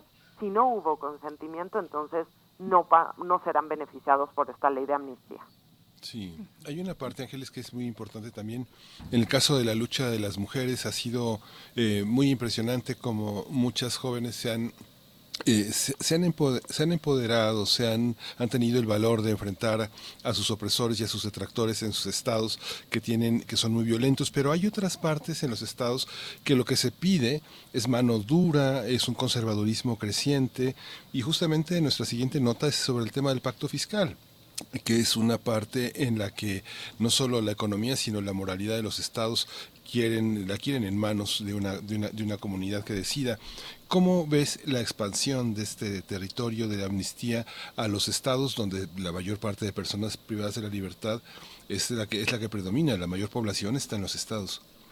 Mira, yo creo que habrán, eh, sobre todo los estados que están eh, cercanos al partido eh, Morena, pues se alinearán de alguna manera, ¿no? Hablando como políticamente. En otros casos, yo veo muy complicado que pueda pasar alguna iniciativa. Creo que la discusión ha avanzado en el caso de aborto al punto de decir, bueno, sí, no podemos, no estamos hablando de eh, quitarlo, despenalizarlo tal cual, pero a muchos les empieza a parecer como excesivo que las mujeres estén en cárcel por esta razón. Eso de ninguna manera eh, es el camino para lograr que las mujeres podamos decidir sobre nuestro cuerpo. Son cosas absolutamente distintas. Hay una discusión que tenemos pendiente y que esperemos que se dé, que tiene que ver con la despenalización del aborto, pero otra muy distinta es utilizar estas medidas punitivas para frenar la cantidad de abortos. Entonces, me parece que en ese sentido eh, podrán salir algunas mujeres. Lo que sí es importante decirles es que las cifras en torno a abortos son muy complicadas de estimar porque en muchos casos las mujeres son juzgadas por otro tipo de delitos, por homicidio en grado de parentesco y de pronto eh, encuentras mujeres que llevan 30, eh, que tienen una sentencia de 30 años y que en realidad según eh, se- según la, la ley penal pues no tendrían que haber sido no, no tendría que haber sido tipificado de esa manera. Estamos en medio de una discusión moral sí lo estamos y de otro tipo de discusiones también que yo creo que a mí me hubiera gustado ver ayer en el Senado para preguntarse por qué se están utilizando todas estas medidas eh, como de prevención solamente con el término cárcel. ¿A qué me estoy refiriendo con esto? Parece que todo lo queremos resolver con la cárcel, que todas las medidas preventivas del delito tienen que recaer ahí y creo que esa discusión hubiera sido muy interesante darla, ¿no? El decir, ¿por qué razón estas personas llegaron ahí? Porque no nada más llegaron por una mala defensa, por injusticias dentro del propio sistema penal, llegaron porque los propios legisladores han estado tipificando ese tipo de delitos. Entonces, para mí, esa fue la discusión que se quedó a deber el día de ayer, en donde está establecido dentro de la iniciativa que en un plazo de cuatro meses se dará una discusión si estos delitos por los que se está llegando a la amnistía van a ser eh, eh, quitados del código penal que tenemos. Entonces, yo creo que pasando todo este proceso de emergencia sanitaria desde las organizaciones, tendremos que buscar que ese artículo transitorio esté vivo y que se dé esta discusión mucho más profunda. Es decir, parece ser que esta solución de castigo, encierro, no nos está funcionando como país y que estas personas, si bien van a salir de prisión y que es muy importante que en este momento eh, clave de la epidemia, donde justo hace unos momentos acaban de declarar la fase 3, podamos eh, agilizar este proceso, no puede seguir pasando. No podemos tener esa cantidad de personas dentro del sistema penitenciario de manera indebida, con delitos que no, ha- donde no hay una víctima directa. Ojo, en todos los delitos contra la salud no hay una víctima directa como sí los hay en otros que claramente no fueron incorporados. Por eso lo que decían es, no hay delitos de sangre aquí. No, no los hay. Y perdón, pero los delitos relacionados con drogas no tienen una víctima directa. Alguien que posee drogas en su bolsa no tiene una víctima directa alrededor. Entonces, esta falsa discusión que se dio el día de ayer de ¿y dónde están las víctimas? Pues yo quisiera saber que me digan de qué víctimas me están hablando porque no hay una directa. es un juego Guerrero. discursivo complejo al que nos estaremos enfrentando en las próximas semanas, sobre todo cuando este artículo transitorio eh, pues se cumplan los tiempos que están establecidos en la propia ley. Por supuesto. Ángela Guerrero, se nos ha acabado el tiempo, nos quedan muchas cosas que seguir discutiendo y ojalá podamos hacerlo contigo. Solo una breve pregunta. bueno, ahora que, que mencionas no hay víctimas directas, para el caso de las personas de 60 y mayores, de 60 años y mayores, no hay ahí la posibilidad de que sea por delitos sexuales que, eh, que, que- que- que estén dentro de un eh, privados de libertad y que esta sea uno de los perfiles que pueda salir. Eso hablando del caso de víctimas y por otro muy breve. ¿Llegará esta ley a, a- cubrir el momento de contingencia que estamos, que estamos viviendo a- ahora, según los tiempos legales? Eh, sobre la primera pregunta, no, de ninguna manera. Eh, las personas adultas mayores solo podrán salir si son primodelincuentes y si los delitos son están relacionados con sedición, delitos contra la salud, aborto u homicidio en grado de parentesco relacionados con aborto. Esas son las únicas vías. No hay delitos sexuales, no hay ninguna persona beneficiada por delitos sexuales en, en esta amnistía. Y dos, por sí sola, la ley de amnistía no va a hacer frente a la emergencia sanitaria. Tiene que ser una estrategia simultánea y donde se involucren a muchas dependencias para que estemos a la altura de lo que dice la propia ley. Así es. Bien, pues Ángela Guerrero, coordinadora de la organización Sea Justicia Social, muchas gracias por aclararnos, disipar estas dudas. Habrá que seguir conversando.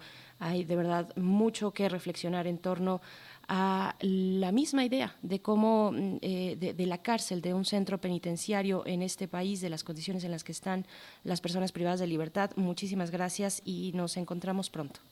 Muchísimas gracias a ustedes y estamos en contacto. Gracias. Hasta luego. Hasta pronto. Pues vamos a ir con música. Vamos a escuchar de Jeu Joa, El Niño.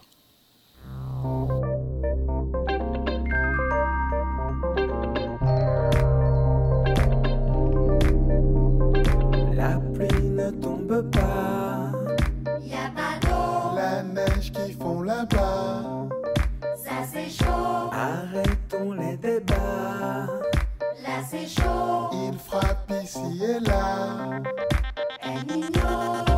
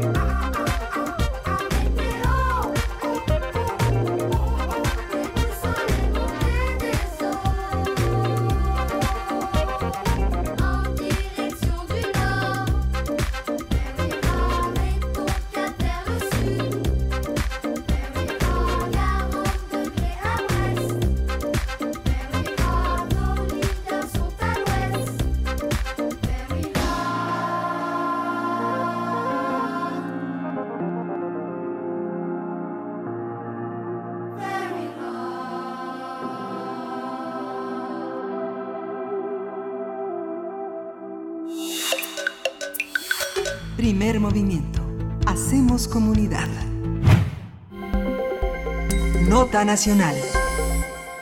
Cuatro gobernadores mexicanos están en desacuerdo con el pacto fiscal que mantienen con la federación porque consideran que hay un reparto desigual de los recursos, a pesar de que sus entidades son las que aportan más recursos a la hacienda pública. El gobernador de Nuevo León, Ja- Jaime Rodríguez Calderón, el Bronco, desde el 2019 propuso cancelar el pacto federal para que los impuestos se queden en cada una de las entidades y se destinen a temas de salud en lugar de asignar recursos a obras como el Tren Maya y la refinería de Dos Bocas. Este mes afirmó que no busca abandonar el pacto fiscal, pero sí que se modifique porque es injusto para los estados que aportan más al Producto Interno Bruto. A su vez, los estados de Coahuila, Jalisco y Tamaulipas se sumaron a esta propuesta y solicitaron un cambio al pacto fiscal federal para que se otorguen más recursos a los estados que aportan más a la federación.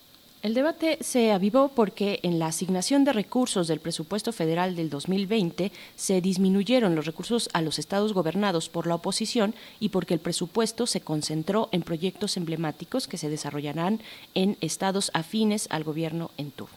Vamos a realizar un análisis del pacto fiscal y los amagos de gobernadores del PAN para cambiarlo por considerarlo obsoleto. Este día nos acompaña Luis González. Él es licenciado en matemáticas aplicadas, analista financiero y asesor de inversiones. Él colabora en diversos medios en temas de macroeconomía y mercados de deuda. Buenos días, eh, Luis González. Muchas gracias por estar con nosotros. Hola, buenos días, Miguel Ángel Berenice. Gracias por, por invitarme a su programa. Gracias. Al contrario, gracias Luis González. Pues, ¿cómo entender el pacto fiscal en este momento con un gobierno encabezado pues por Andrés Manuel López Obrador, por todo un- una cuarta transformación que él le llama y que le llaman sus seguidores? ¿Cómo entenderlo y entender estas tensiones políticas que finalmente podrían desembocar en pues en esto, en, en- en una ruptura o al menos en estas críticas hacia cómo se reparten los recursos en los estados? Bueno, antes, antes de entrar directo al tema, me gustaría puntualizar porque como que siento que, que hay una- alguna confusión entre lo que es el pacto fiscal y lo que es el pacto federal. O sea, lo que están pidiendo los gobernadores no es salirse de México, ¿sabes? O sea, el pacto federal es un pacto que viene de mucho tiempo atrás, desde la Constitución de 1824, eh, y no tiene nada que ver con la forma en la que se reparte el dinero. ¿no? El pacto fiscal, eh, en su forma actual, nace en, en el 78 con López Portillo. Es, bueno, se le conoce como pacto, como pacto fiscal, pero en realidad se le llama la Ley de Coordinación Fiscal. eh, y ahí es donde se eh, sientan las bases para la forma en la que se reparte el dinero actualmente. Digamos que actualmente el, los estados no tienen la capacidad de eh, gastar el dinero que recaudan. Ellos recaudan el dinero para la federación, la federación lo junta en un, en un pool o en un, o en un fondo de dinero participable y sobre ese dinero empieza a repartir siguiendo unas reglas que eh, se pusieron en 1978, es decir, hace más de 50 años. ¿no? Entonces, lo que los gobernadores ahorita están pidiendo es que se revisen esas reglas. Hace México ha cambiado muchísimo en los últimos en los últimos 50 años. Entonces, eh, muchas veces esa repartición es es un poco injusta, ¿no? Como po- poniendo ejemplo particular Nuevo León, del, de cada peso que recauda Nuevo León, la federación le regresa solo 17 centavos, es decir, el 17% de lo que recauda para la federación es regresado a Nuevo León en forma de eh, participaciones o aportaciones federales. Ahí hay que hacer es el ramo 28, el ramo 33. Las participaciones hay que recordar que son eh, dinero libre que puede gastar el Estado como, como ellos lo deseen. Eh, y el ramo 33 son las aportaciones, que es dinero que puede gastar el Estado solamente en cosas etiquetadas, ¿no? El gobierno federal le da tanto monto para gastar en salud o tanto monto para gastar, gastar en infraestructura. Entonces, lo que están pidiendo los gobernadores actualmente es justo eso, que se revisen esas reglas de, eh, de repartición de la riqueza en el país, porque al final del día pues prácticamente las reglas tienen que ver con el número de población que tiene en cada estado y no eh, no sobre cuánto recaudan o cuánto participación tienen en el PIB, etcétera, etcétera, ¿no?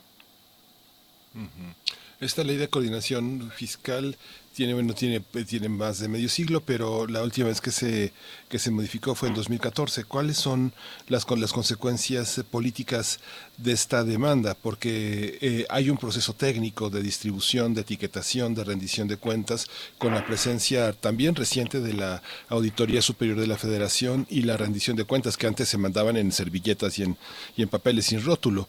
¿Cuáles, ¿Cuáles son estas consecuencias políticas y cuáles son las consecuencias técnicas? ¿Podemos distinguirlas en este discurso que vemos en los medios, pero que no vemos eh, de una manera técnica en los medios? Creo que la, a ver, creo que ahorita no, no, no creo que se estén aprovechando los partidos políticos en términos de, de eh, lo que está pasando a nivel federal. Yo creo que es, yo creo que es un, un tema que viene de mucho atrás. Probablemente antes no, no se le había dado tanto, tanto enfoque como se le está dando ahorita, pero es más bien por un tema de que ahorita los estados sí necesitan necesitan esos recursos y sienten que se están gastando en, en, cosas que no necesariamente son productivas, ¿no? Eh, antes probablemente había cierto eh, comodidad de los estados, digo, no les hacía falta tanto dinero como, como les falta ahorita y preferían, eh, pues ahora sí que no tener ese, ese, ese excedente con tal de no eh, tener que ellos que recaudar sus propios impuestos, ¿no? Al final del día la ley de coordinación fiscal se hace para justo para eficientizar eh, el gasto y eficientizar la forma en la que se distribuye eh, el dinero. Entonces, pues bueno, los estados los estados jugaban jugaban bajo esas reglas, pero ante el tema ante el tema actual de la pandemia y la falta de recursos, pues es que están saliendo todos todos estos temas, ¿no? Ujú. ¿Cómo tendría que ser el camino de modificación de, de- de una situación como esta, del pacto fiscal? Eh, ¿Cómo verlo también ahora, pues que se está, se ha señalado eh, por parte de la oposición al ejecutivo, eh, las personas que se oponen a la manera en la que ha gestionado, por ejemplo, esta crisis de sanitaria que vivimos, y, y se ha señalado que, mm, pues, todos los recursos que se han destinado a sus proyectos, megaproyectos emblemáticos, pues algunos al menos tendrían que redirigirse hacia cuestiones de salud, eh, tener más apoyo en los estados y, y al- y- en los centros de salud, en fin, a todo lo que implica dar eh, frente y hacer, hacer frente a este momento de pandemia. Yo creo ¿Cómo que- sería el camino? Pues es a lo que me refiero. Yo creo que el camino tendría que ser, de entrada, eh, un consenso entre, entre los gobernadores. A ver, salir del pacto fiscal no es fácil. Eh, seguramente va a generar disrupciones aún mayores de las que están viviendo los estados. Entonces, yo creo que lo que estamos viviendo ahorita es mera presión de los gobernadores para que, o sea, para, para jalar al, al gobierno federal a sentarse en la mesa y empezar a, empezar a discutir.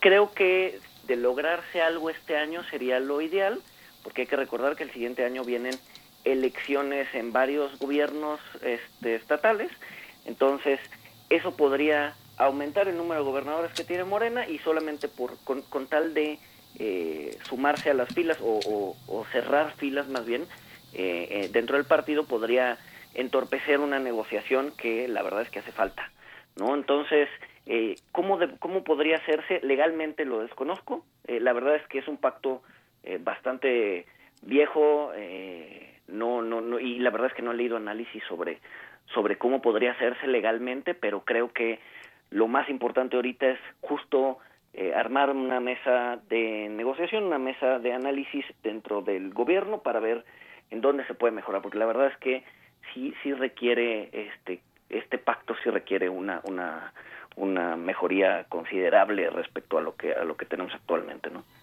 Fíjate Luis que hay una hay una parte muy complicada porque hubo antes de la de la sana distancia y de la y del cierre prácticamente de actividades. Hubo una reunión que en, la, Cámara que fue un- se llamó Reforma Constitucional en materia municipal. Y una de las cuestiones que se habían planteado es que justamente frente al tren Maya, al tren transísmico, todas las po- polémicas que tienen que ver en torno a la autoridad del municipio y de fijar las leyes de participación indígena, usos y costumbres, toda esta parte, se señalaba que parecía que se hu- hubiera olvidado que el último escalón de la cadena de poder no es el municipio, ¿no? que es parte de un régimen centralista, pero que justamente el municipio es el origen de la voluntad popular y lo que hacen los gobernadores, las secretarías a su cargo, es ponerles foquitos, hacerles banquetas, eh, este, taparles baches, ¿no? Cuando hay otra voluntad eh, justamente de participación que empodera personas de la tercera edad, eh, mujeres, niños, eh, temas de salud municipal, ¿no? ¿Cómo, ¿Cómo entender esta parte? Ellos dicen que han recibido migajas y que justamente la parte política del municipio es una parte flamígera, en el sentido en el que ahí se están encendiendo los principales focos rojos en esta administración que busca privilegiar el apoyo a los pobres. ¿Tú cómo ves esa parte? Claro, yo creo que yo creo que ahí es donde está el, el- el foco del problema. Al final del día el municipio es el que sabe qué es lo que necesita su población, no tanto el Estado o la Federación, no por más que diga el presidente que ha, que ha recorrido todos los municipios del país, etcétera, etcétera. Al final del día el que sabe es el presidente municipal o el, órgano que, que, que, que supervisa el municipio, ¿no?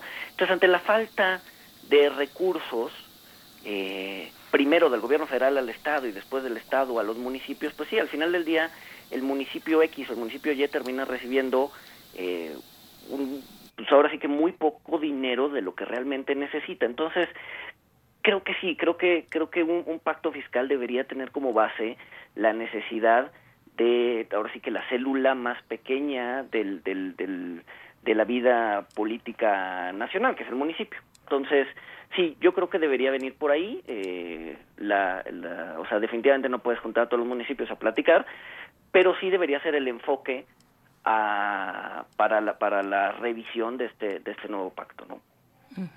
Luis González también, bueno, no solamente los eh, gobernadores que hemos mencionado, cuatro en particular, Enrique Alfaro también de Jalisco, eh, son los que están eh, inconformes con este con esta situación de la que hablamos, sino también la Coparmex, que no es cosa menor y que ha solicitado a través de un comunicado al gobierno federal, pues llevar a cabo una convención nacional hacendaria para revisar precisamente el pacto eh, dado, dadas las exigencias que tienen los gobernadores. ¿Cómo ver esto? ¿Cómo ver también la participación en una posible mesa, tal vez, probablemente en otra, mm, respecto a lo que está señalando Coparmex?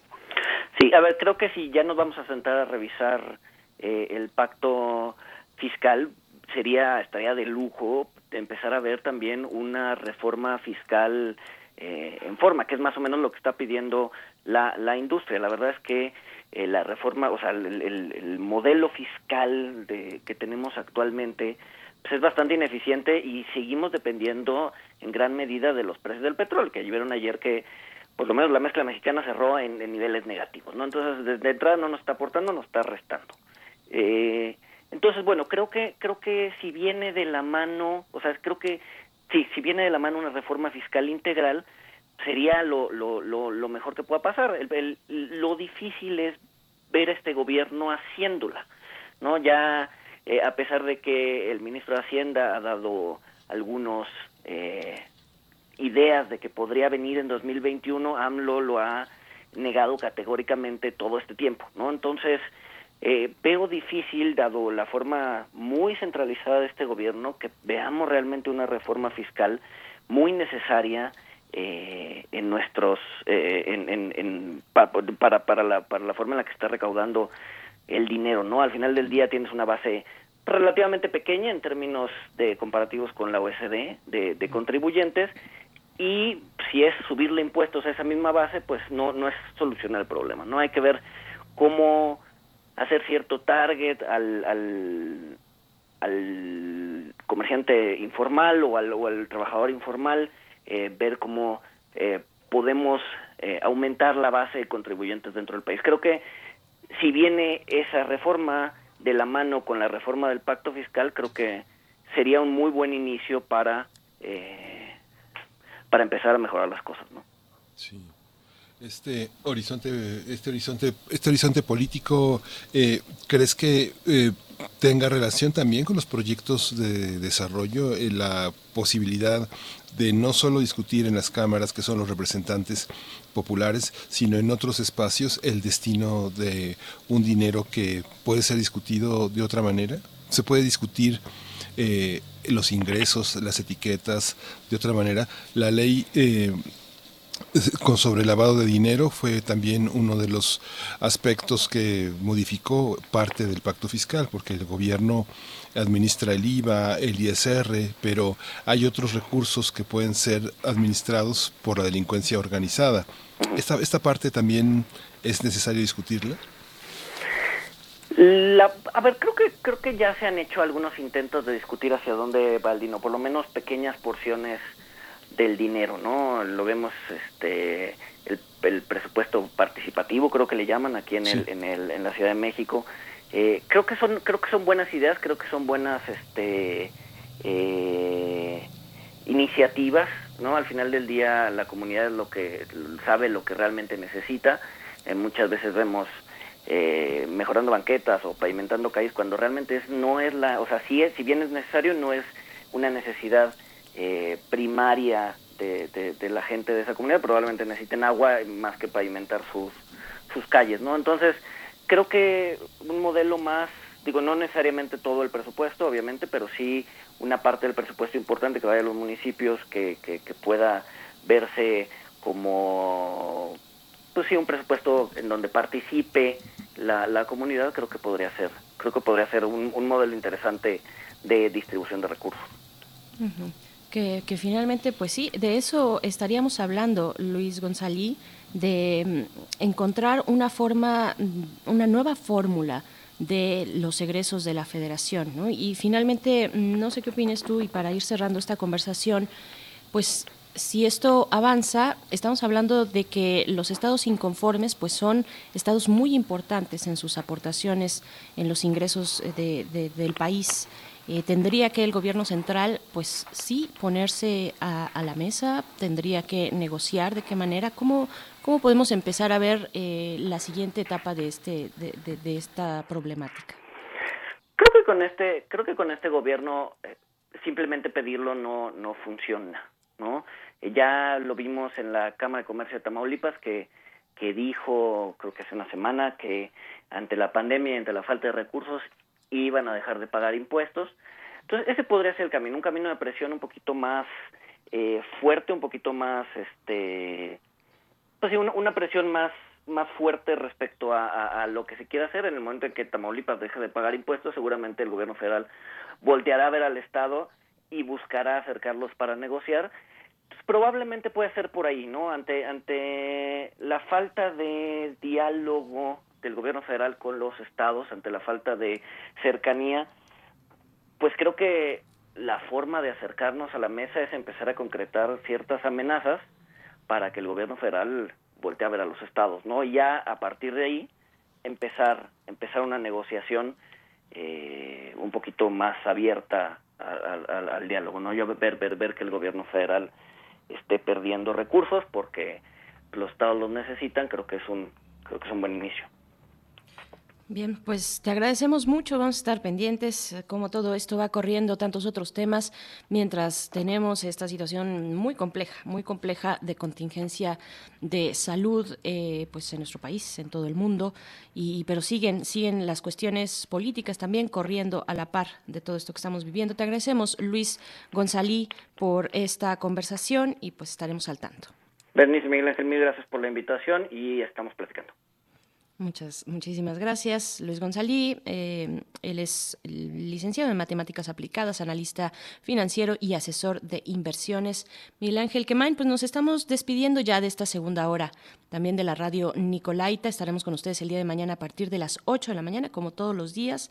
Y pues creo que, no sé si tengas algo más que agregar por ahí, ya que no te puedo ver la cara. sí, no, pues riquísimo, riquísimo el tema, complejo, porque la perspectiva que tiene el sistema de administración tributaria es automatizar una gran parte de la, de la recaudación y cuando eso suceda, pues no van a, muchos, muchos de los impuestos no van a tener que pasar por las arcas estatales y eso va a ser una, un dilema que pues falta mucho, pero al mismo tiempo está a la vuelta de la esquina. Así es, así es. Pues bueno, nos despedimos ya de esta hora, también anunciando lo que ya habíamos dicho hace pues hace aproximadamente una hora un poquito más que se eh, dio a conocer el inicio de la fase 3 por la emergencia del COVID-19 en nuestro país. Así lo anunció en la conferencia matutina en Palacio Nacional el subsecretario de Salud, Hugo López Gatel. Y pues vamos a seguir con atención lo que ya se ha planteado desde, desde la semana pasada, pues se dieron estas indicaciones de la jornada de sana distancia hasta su extensión hasta el 30 de mayo. Así es que vamos a estar eh, llevando a ustedes pues los eh, elementos importantes de esta situación. Por el momento nos vamos al corte y volvemos. Sí, no se vaya.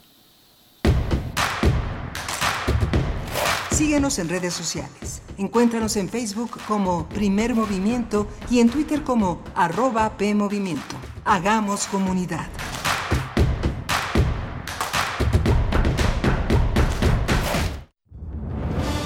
La vida está llena de sucesos incomprensibles, maravillosos y misteriosos. Cuando nosotros no le encontramos respuesta, entonces se vuelve un caso para... La araña. Acércate al conocimiento científico y técnico de la mano de especialistas en la serie de divulgación La araña patona. araña patona. Con Juan Manuel Valero. todos los sábados a las 13 horas por el 96.1 de FM. Todo tiene una explicación si la sabemos buscar. Radio UNAM, Experiencia Sonora.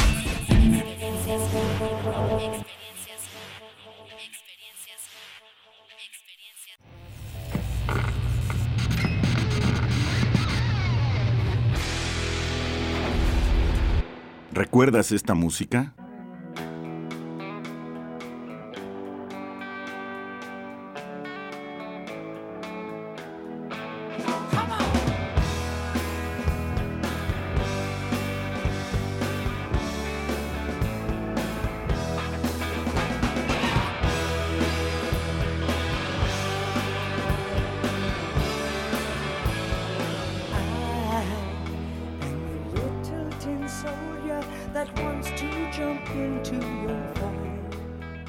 Teen Soldier, Humble Pie, 1979. La imaginación al poder cuando el rock dominaba el mundo.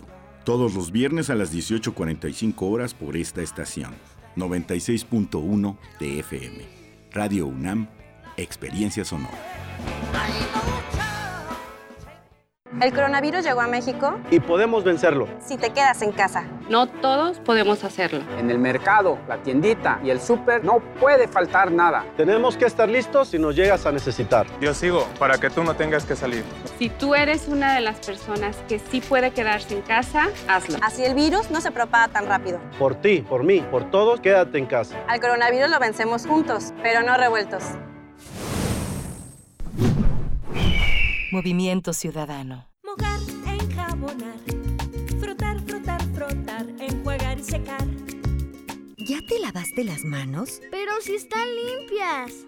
Aunque parezcan limpias, hay que lavarlas. Es la forma más fácil de evitar gripes, diarreas y otras enfermedades. 5 de 5. Mojar, enjabonar, frotar, frotar, frotar, enjuagar y secar. Con manos limpias, seguro estarás mejor. Instituto Mexicano del Seguro Social. Gobierno de México. Desde Venecia, pasando por Cannes, hasta los premios Oscar, el cine iberoamericano está conquistando a los públicos más exigentes.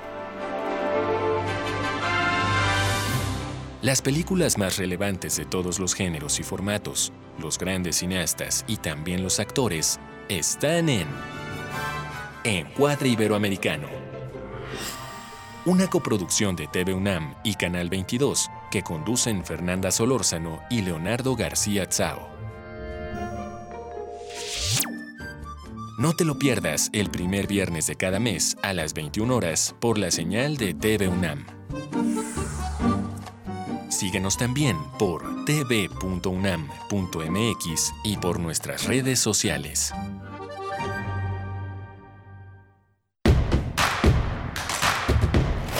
Encuentra la música de primer movimiento día a día en el Spotify de Radio UNAM y agréganos a tus favoritos.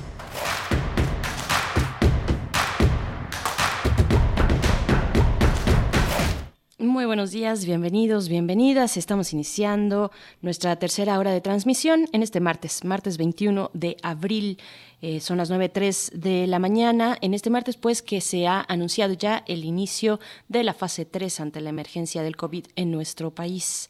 Esto eh, en un mensaje donde así lo da a conocer el subsecretario de Salud, eh, Hugo López Gatel. Y pues, bueno, nosotros continuamos aquí desde nuestros hogares en esta transmisión remota eh, para poder llegar hasta ustedes, hasta sus casas, si así nos lo permiten, a través del 96.1 de FM y del 860 de AM. También nos pueden encontrar en redes sociales y conversar con nosotros. Nos dará mucho gusto leerles. Arroba P Movimiento en Twitter, Primer Movimiento UNAM en Facebook. Y también le doy la bienvenida a mi compañero Miguel Ángel Quemain. ¿Cómo estás, Miguel Ángel?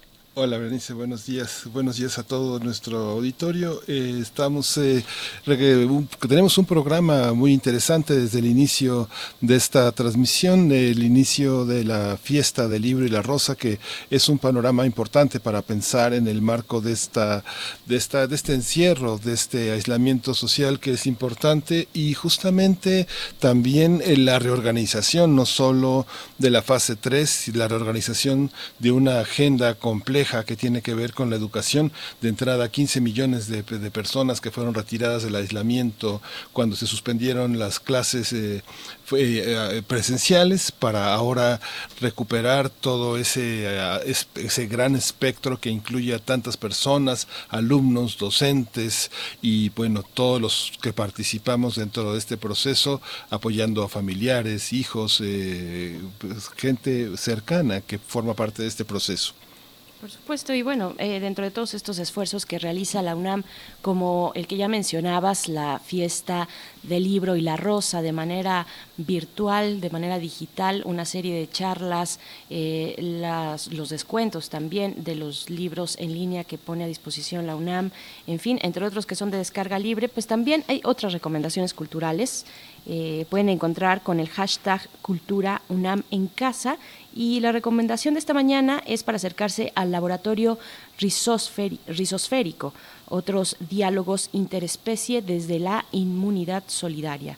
Desde la inmunidad solidaria, el laboratorio rizosférico es una red de intercambio de saberes y prácticas de inmunidad solidaria para la construcción de un kit de cuidado colectivo que fomente la, la, mm, solidaridad eh, tentacular, visibilizando las fuerzas resilientes de otras especies y los territorios, haciendo uso de tecnologías y prácticas del hágalo usted mismo, que ahora es lo que nos toca hacer desde casa, pero con la creación artística colectiva. Y pues vamos a recomendar sus charlas respecto al debate interespecie que se llevarán a cabo el día de hoy el martes vei- eh, 21 y también el próximo 28 de abril. Son dos módulos de tres horas cada uno y la plataforma digital que utilizarán será la de Zoom y pueden tener mayores informes en la página culturaunam.mx en la cátedra Max Aub. Sí, y tenemos recomendaciones culturales también. En el caso de la cultura UNAM en casa, que también eh, en el marco del programa de actividades a distancia de Cultura UNAM, el Museo Universitario de Artes y Ciencias ofrece nuevos contenidos digitales durante el periodo de contingencia. En esta ocasión recomendamos el taller Tunea tu ropa, y la obra de Rubén Ortiz Torres, a veces interviene artísticamente objetos cotidianos. El museo invita a niños y niñas a modificar creativamente su ropa y sus accesorios para explorar su identidad, utilizando materiales que pueden encontrarse en casa. En este video, Fabiola Fragoso, quien coordina cursos y talleres del MOAC, nos guía para hacer nuestra propia pieza. Así es, eh, pueden encontrar eh, pues esta información en la misma página del MOAC y en, eh, pues también en sus redes en sus redes digitales el MOAC el Museo Universitario de Arte Contemporáneo. Y por último también TV UNAM. Hacemos mención de TV UNAM nuestros compañeros un saludo para ustedes. Y pues para abonar a la reflexión sobre la violencia que se vive eh, la violencia de género en nuestro país y que se ha incrementado durante esta contingencia sanitaria pues TV UNAM transmite el ciclo de cine mexicano Violencia de Género del 20 al 23 de abril a las 10 de la noche. Y el día de hoy, este martes 21 de abril, recomendamos El Castillo de la Pureza de Arturo Ripstein. El filme cuenta la historia de Gabriel Lima, quien está convencido de que pues el mundo exterior es dañino para su familia, razón suficiente para mantenerlos encerrados a todos durante 18 años fabricando raticidas en polvo, pues que el mismo Gabriel sale a vender a las tiendas de la colonia, pues una recomendación por parte de nuestros compañeros de TV UNAM el día de hoy a las 10 de la noche y hasta pues el 23 de abril tendremos este ciclo mexicano, ciclo de cine mexicano sobre violencia de género, Miguel Ángel. Sí. Y bueno, pues si no hay alguna otra más, vamos a la poesía.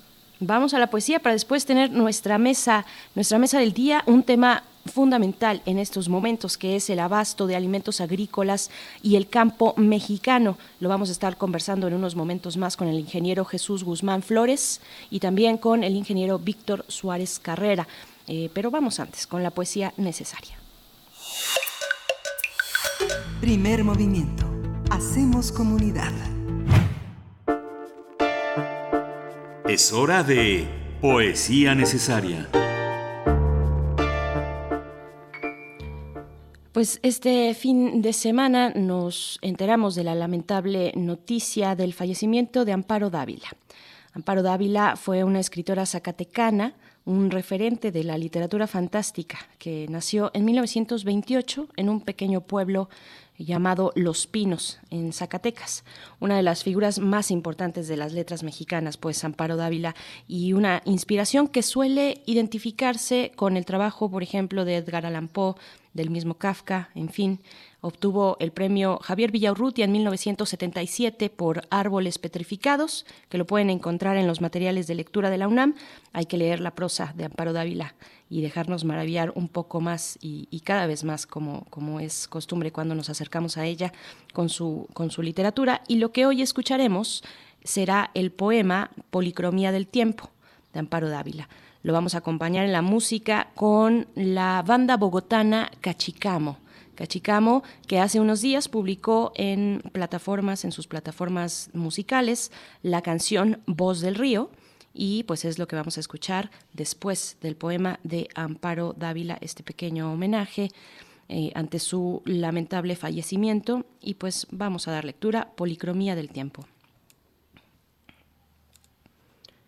Tiempo blanco, vacío sin ti, contigo en la memoria, memoria que te inventa y te recrea. Tiempo azul, el sueño en que te sueño, la clara certeza de hallar en ti la tierra prometida. Tiempo verde, más allá de la esperanza aguardo, la certeza de tu cuerpo. Tiempo rojo, presiento tu cuerpo y se derrama un río de lava entre la sombra. Tiempo gris, nostalgia de tu voz y tu mirada ausente de tu ser cae la tarde. Tiempo negro, lenta muerte, un viento de puñales se desata al no saberte cierto.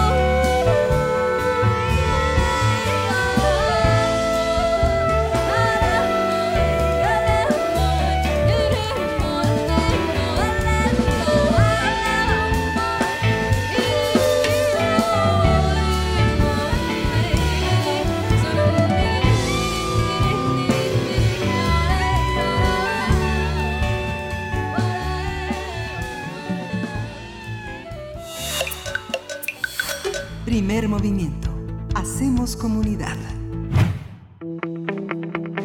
La mesa del día.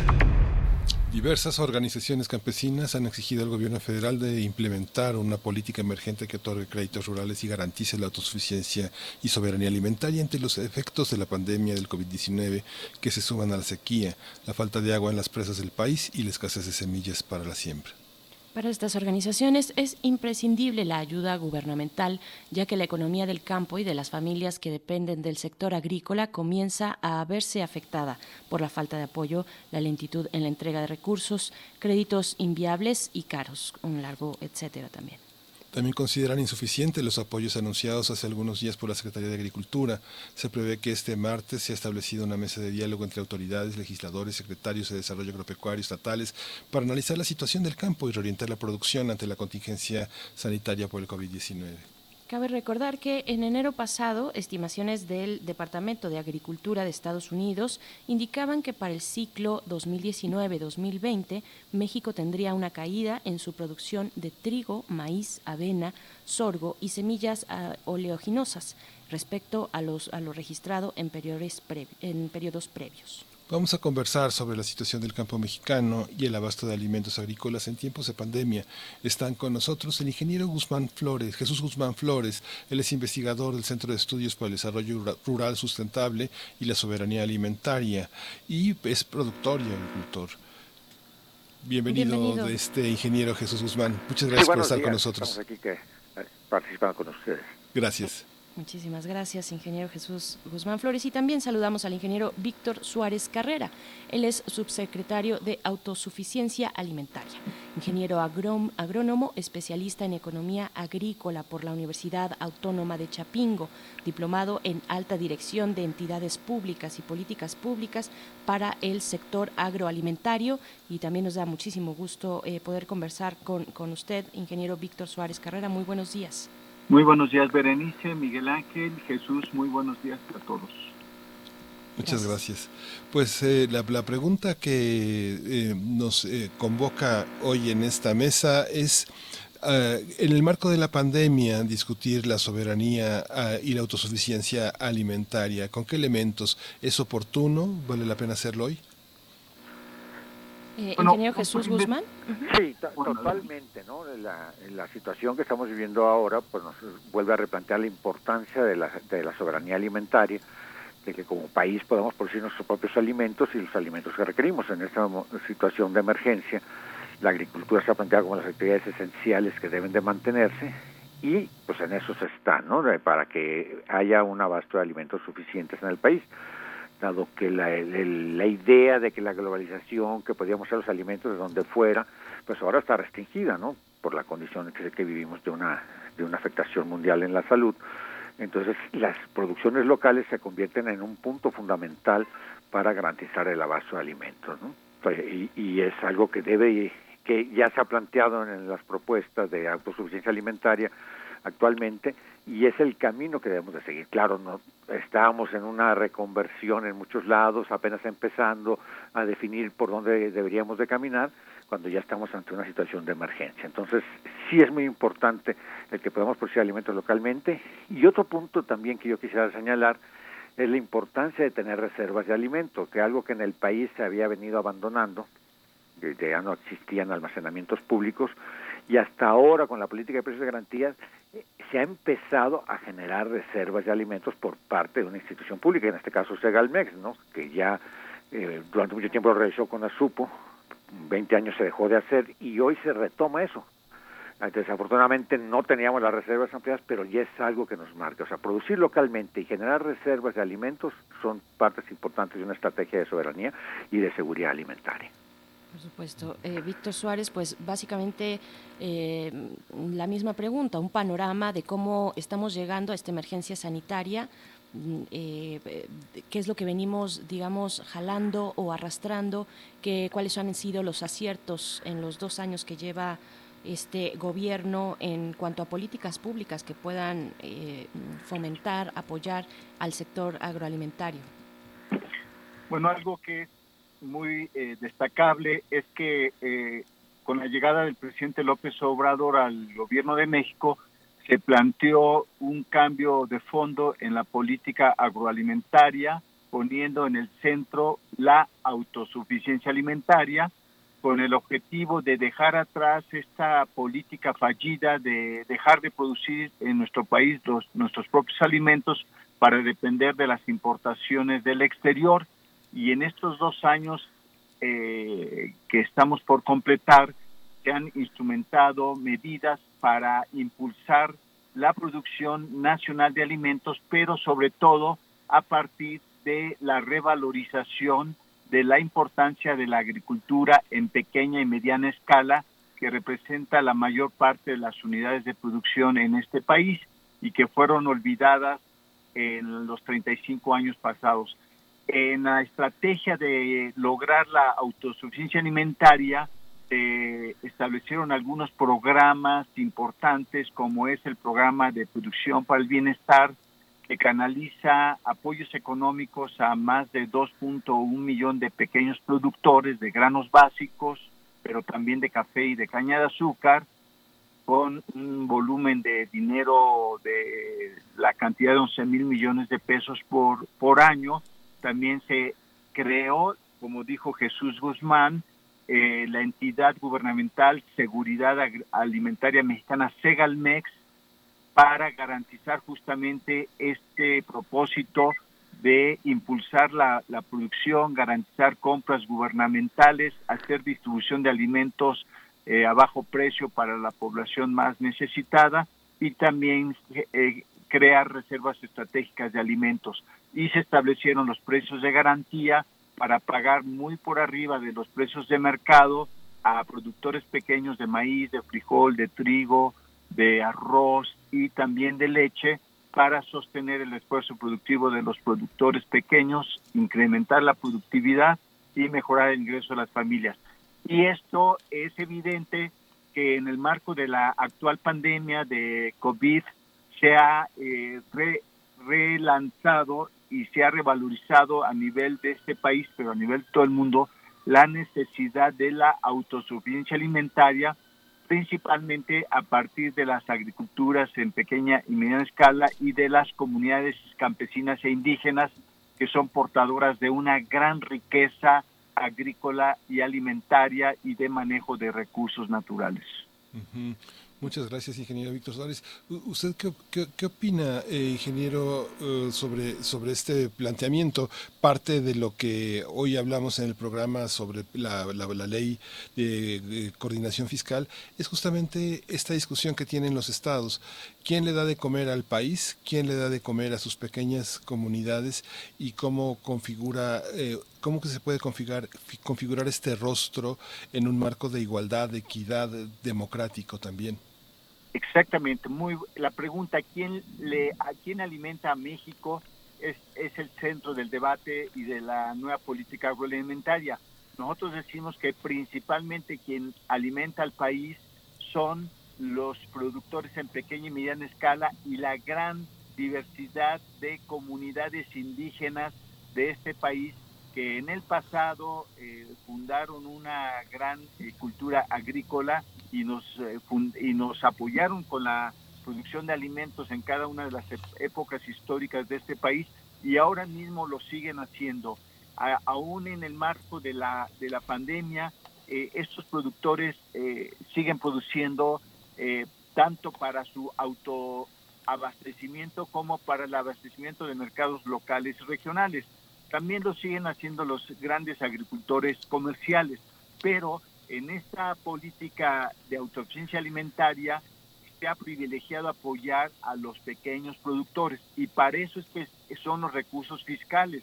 Los recursos fiscales que recauda la federación y que autoriza la Cámara de Diputados tienen como objetivo impulsar la producción de alimentos, pero sobre todo canalizar los recursos fiscales a favor de la mayoría de los productores en México, que son los pequeños y medianos productores. Y esto es lo que se ha venido haciendo, porque anteriormente, eh, Miguel Ángel, los subsidios públicos eh, se canalizaban a una minoría de grandes agricultores eh, del norte del país y a las grandes empresas agroalimentarias, generando desigualdad y generando una desigualdad entre tipo de productores y una desigualdad entre regiones y sobre todo estimulando un modelo de producción de alimentos que produce alimentos de mala calidad, que producen epidemias de obesidad y sobrepeso, pero que también eh, deterioran los recursos naturales que están implicados en la agricultura. Y esto está cambiando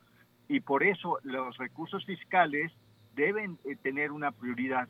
Y nosotros no estamos de acuerdo con que en este momento que se requiere unidad nacional haya sectores de la derecha que están politizando las, eh, la, problemática de la pandemia para intentar sacar eh, ventaja política que es absolutamente inaceptable y éticamente es reprobable. Ahorita es el momento de unidad, unidad y de poner todas las fuerzas de, del país para salir adelante en esta pandemia. Y nosotros estamos garantizando que con la agricultura campesina indígena y los eh, sectores este, comerciales no hay desabasto de alimentos en este momento y no hay tampoco justificación para la elevación de los precios de los alimentos. Por otro lado, se están llevando a cabo acciones para eh, anticipar los apoyos productivos eh, de la Secretaría de Agricultura. Hoy se han canalizado más de 3.100 millones de pesos a favor de eh, 650 mil productores. Este mes de abril vamos a apoyar con 2.800 millones de pesos a 600 mil pequeños productores de granos, café en, en el país y los programas están fluyendo de manera más anticipada incluso que el año pasado porque es instrucción del presidente que esos recursos lleguen justamente en este momento a quien más lo necesitan para apoyar su esfuerzo de producción de alimentos. Ingeniero Víctor Suárez, precisamente iba yo a comentar algo al respecto para conocer eh, su opinión respecto a, mm, bueno, si podemos entender una especie de cambio de paradigma frente al campo por parte de la autoridad central federal esos resultados eh, en las condiciones de los pequeños productores ya se están reflejando, ya se pueden ver. Eh, pienso, por ejemplo, en las protestas que tuvieron lugar el año pasado, incluso afuera de Palacio Nacional durante bastante tiempo, de productores eh, campesinos de Guerrero que protestaban por el reparto de los apoyos que ellos argumentaban no llegaban a tiempo, no había una claridad al respecto. ¿Cómo podemos hacer un balance de, de cómo ha transcurrido estos apoyos, estas políticas públicas impulsadas por el gobierno de Andrés Manuel López Obrador a este momento hacia los pequeños productores de los que estamos hablando. Sí, eh, como comentaba Jesús Guzmán, estamos en una transición de un modelo neoliberal en la agricultura y en la alimentación a un modelo post-neoliberal. En el anterior modelo, la mayor parte de los apoyos, subsidios públicos se canalizaba a una minoría de grandes agricultores y también de grandes empresas alimentarias y también una parte de esos subsidios se canalizaban a través de centrales que generaban un proceso de intermediación y los subsidios no llegaban directamente ni en forma completa a los productores. Había mucho desvío de los recursos públicos. Por eso la gran pobreza que se generó en, el, en la etapa neoliberal en el campo, la gran desigualdad y también por eso, aunque los recursos públicos crecían año con año en la Secretaría de Agricultura, al mismo tiempo crecía la desigualdad, la dependencia alimentaria, la pobreza y también la violencia en el campo.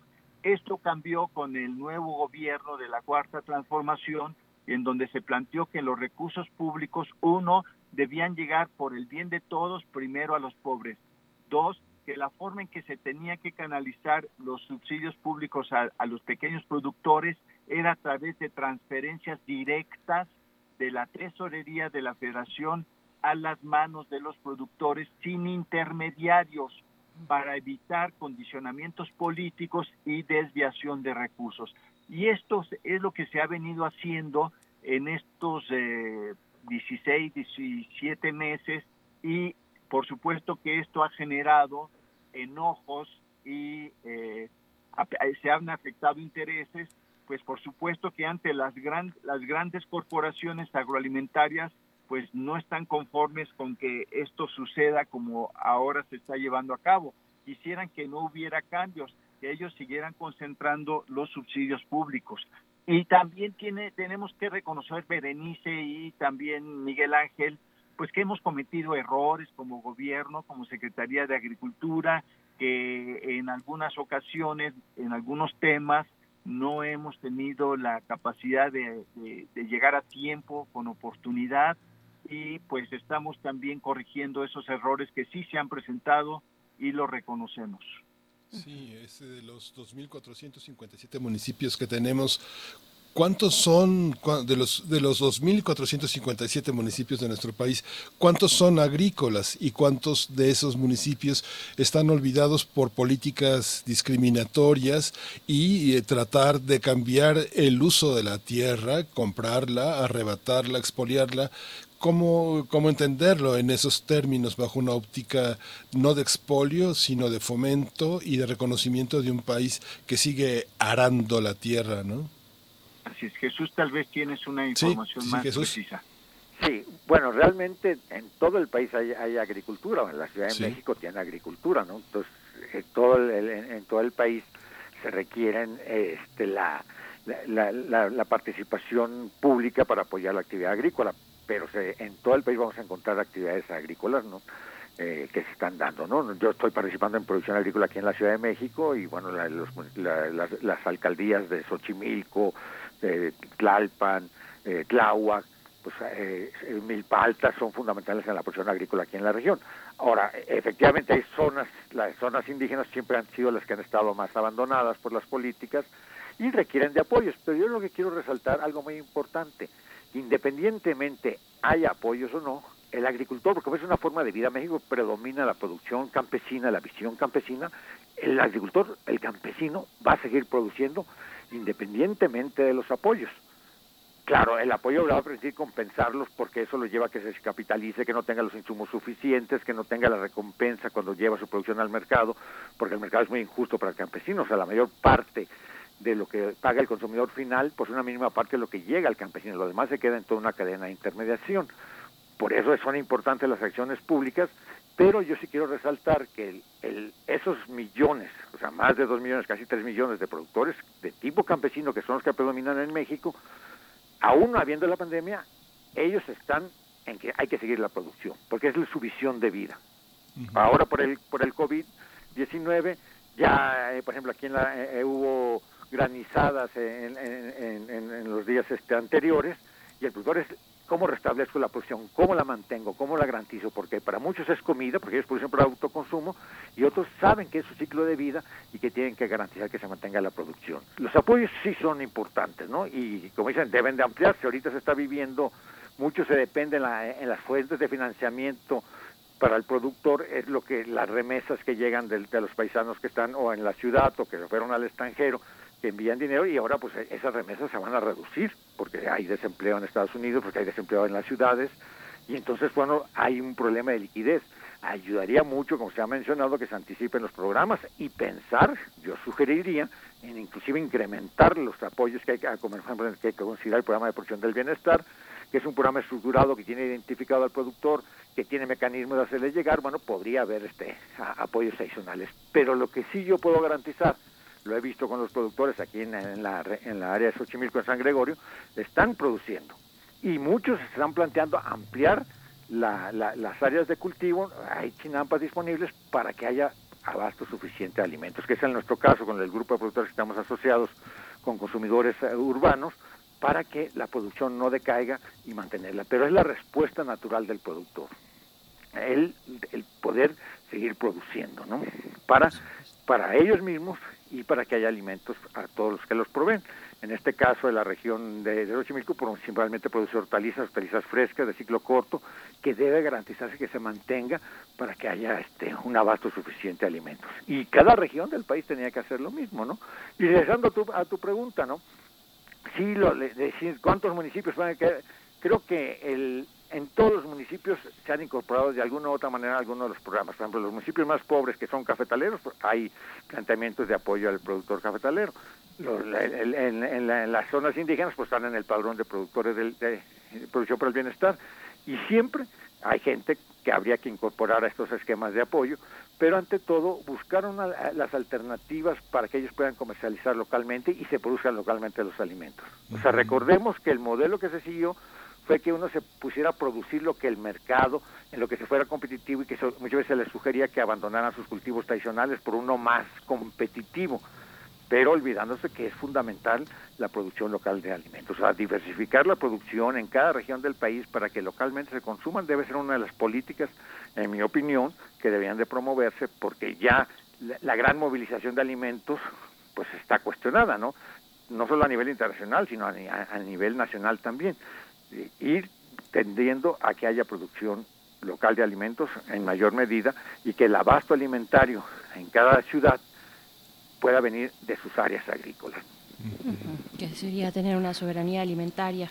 Este, entre otros aspectos, con todo este panorama, este contexto que nos han delineado, ¿cómo, cómo se convive pues, en pos de esta soberanía alimentaria frente a la relación que tenemos pues, directamente con Estados Unidos, el TLC que sigue vigente, el paso al TEMEC? Eh, mm, ingeniero Víctor Suárez, ¿cómo ver esto? ¿Cómo, ver, ¿Cómo hacer este balance? Bueno, el balance está dado en, en que por un lado nosotros eh, como país tenemos eh, soberanía, autodeterminación para establecer las políticas agroalimentarias que más nos, eh, nos ayuden como país. En este sentido es que no es contradictorio con el TLC que nos propongamos producir nuestros propios alimentos básicos, eh, maíz, frijol, trigo, arroz, eh, leche, cárnicos, eh, productos pesqueros y al mismo tiempo se mantenga el flujo de comercio con Estados Unidos para exportar los productos del campo que tienen un gran dinamismo y también eventualmente importar algunos productos e insumos que se requiere para el sistema alimentario, pero lo que es más importante es que nosotros estamos poniendo énfasis en el mercado interno, en la producción local, nacional, para el mercado interno, al mismo tiempo que continúa la dinámica agroexportadora. Ahora, algo es importante, Berenice, destacar que nosotros estamos planteando no solamente impulsar la producción para la autosuficiencia, dando énfasis al apoyo productivo al pequeño y mediano productor, sino que también queremos cambiar a un sistema de producción agrícola o de alimentos más sustentable, que utilice eh, menos agroquímicos, menos agrotóxicos, que no utilice semillas transgénicas y que eh, restablezca los mercados locales, como decía Jesús, los mercados regionales, y que también algo sumamente importante es que tengamos presente que los alimentos deben ser saludables, deben proveer vida, deben proveer salud y no como el sistema alimentario que se estableció en el neoliberalismo por las grandes empresas transnacionales cuya única finalidad fue la ganancia, pero produciendo alimentos y bebidas ultraprocesados que eh, coadyuvaron a la eh, al establecimiento de una epidemia de obesidad y sobrepeso que hoy justamente estamos observando en la pandemia de COVID, de, COVID, de coronavirus, que las personas con comorbilidad de, sobrepeso, de diabetes, diabetes son más susceptibles a eh, agravar los eh, síntomas de la enfermedad y eventualmente morir. Por eso nosotros estamos en una idea central en esta etapa de nuevo gobierno, pero además eh, impulsado por esta eh, eh, crisis sanitaria, que es la construcción de un nuevo sistema alimentario y nutricional justo, saludable, sustentable y competitivo. Y para eso tenemos este, políticas internas y no se contraponen esas políticas internas con la vigencia del TEMEC o Tratado de Libre Comercio de América del Norte. Está, el, el, tema de las de esta visión neoliberal inevitablemente predomina en todo el país. Vemos que los principales cultivos en los 35 municipios que tienen pues prácticamente eh, el emplean el 12% de la, de, la, de la superficie cosechada, pero siguen siendo los más, los más poderosos Sinaloa, Michoacán, Sonora, Chihuahua, Tamaulipas, Baja California, Guanajuato, 12 estados, entre los que está también Estado de México, Nayarit y Zacatecas. ¿Es posible cambiar el, el, el enfoque del sistema de información agrícola para entender eh, el campo mexicano desde otra perspectiva? ¿Se pueden pensar en otros números, en otras estadísticas que expliquen de otra manera el rostro de México? Para cualquiera de los dos que quiera responder. Bueno, yo, una cuestión es que a veces nomás nos fijamos en, en los, los cultivos que tienen ma mayor presencia, que se concentran en, en, en, los estados que tú mencionas, efectivamente son los que tienen el PIB agropecuario más alto en, esas entidades federativas que tú mencionas, pero hay otra producción, por ejemplo, la producción hortofrutícola, esa está más diversificada y la hacen pequeños productores, ¿no? Uh -huh. Entonces, esa se distribuye en otros lados y que son fundamentales. O sea, no solo hay que ver los aspectos de, de, del valor económico, sino que los alimentos, ante todo, su valor de cambio, o sea, su función, el, el del alimento es para cubrir una necesidad esencial de los seres humanos. Y esa es la visión que debe ir prevaleciendo sí tenemos la perspectiva económica, pero tenemos que tener la, la, perspectiva de que es para garantizar un derecho fundamental de la población, que es la alimentación. O sea, ¿y dónde debemos de tener esos alimentos? Pues en cada localidad.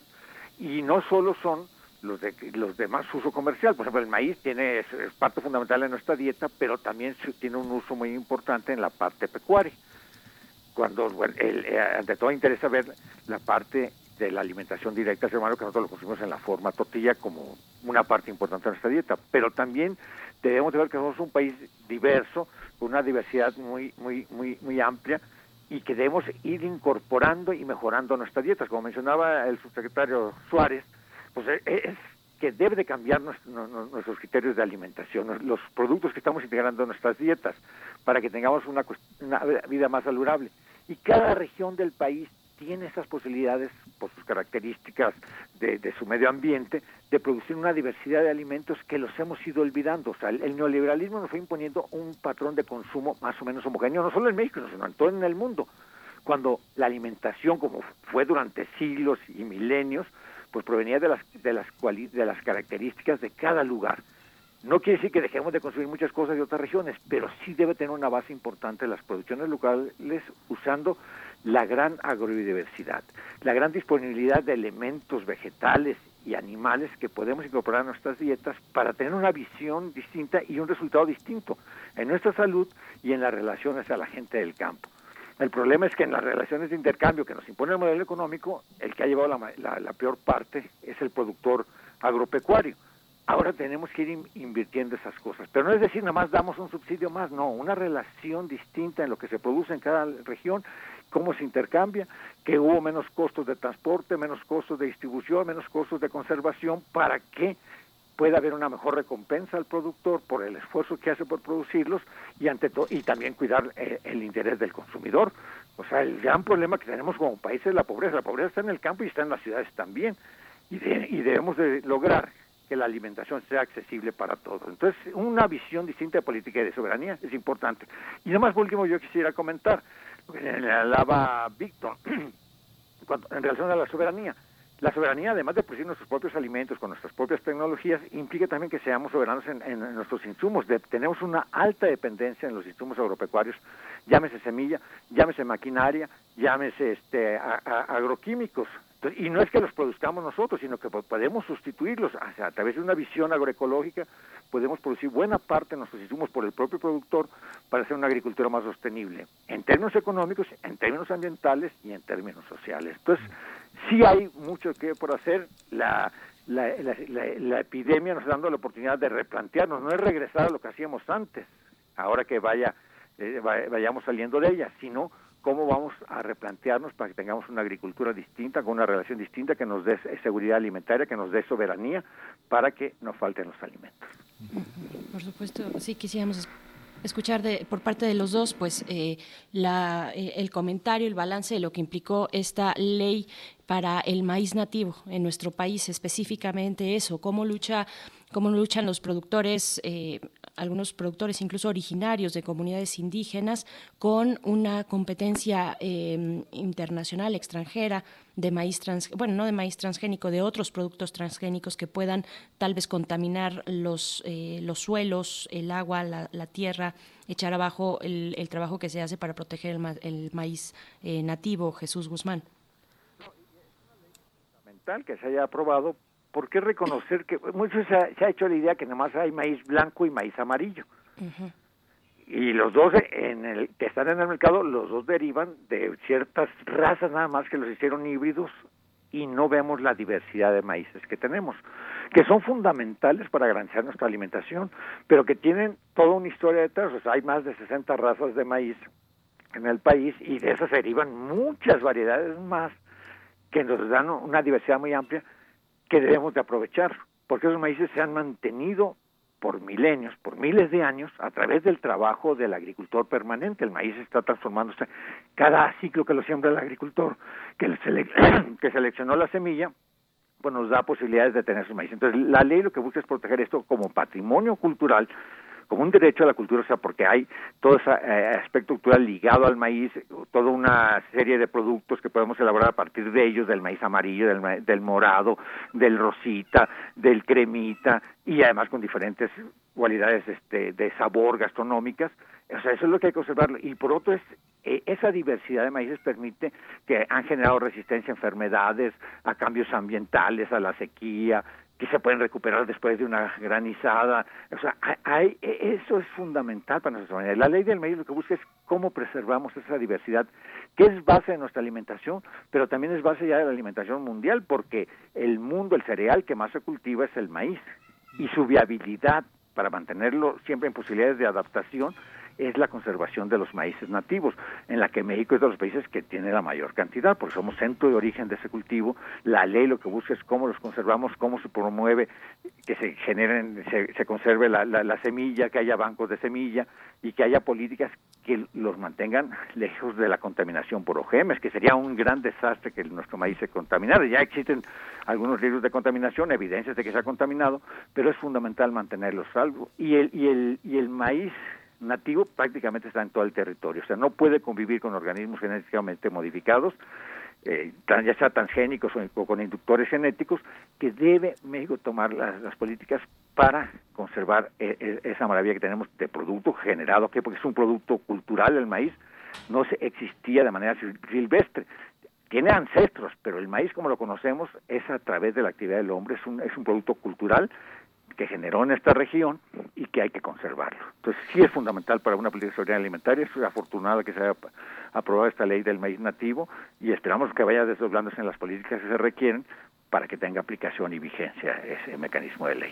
Sí, fíjese que desde hace mucho tiempo, desde el origen del primer movimiento, hemos propuesto la idea estacional del consumo alimentario. Dice, se dice que abril espigas mil y en mayo espigas y grano, y que abril y mayo componen el año. Justamente lo estacional es lo que nos importa. Desde el terremoto de 2017 eh, hicimos, pusimos un particular acento en San Gregorio, en Xochimilco, en la venta de hortalizas, pero aquí hay un factor muy importante que también hemos tratado en primer movimiento, que es el tema del agua. Prácticamente el 82% del valor producido por los municipios son gracias al beneficio de que son tierras de riego.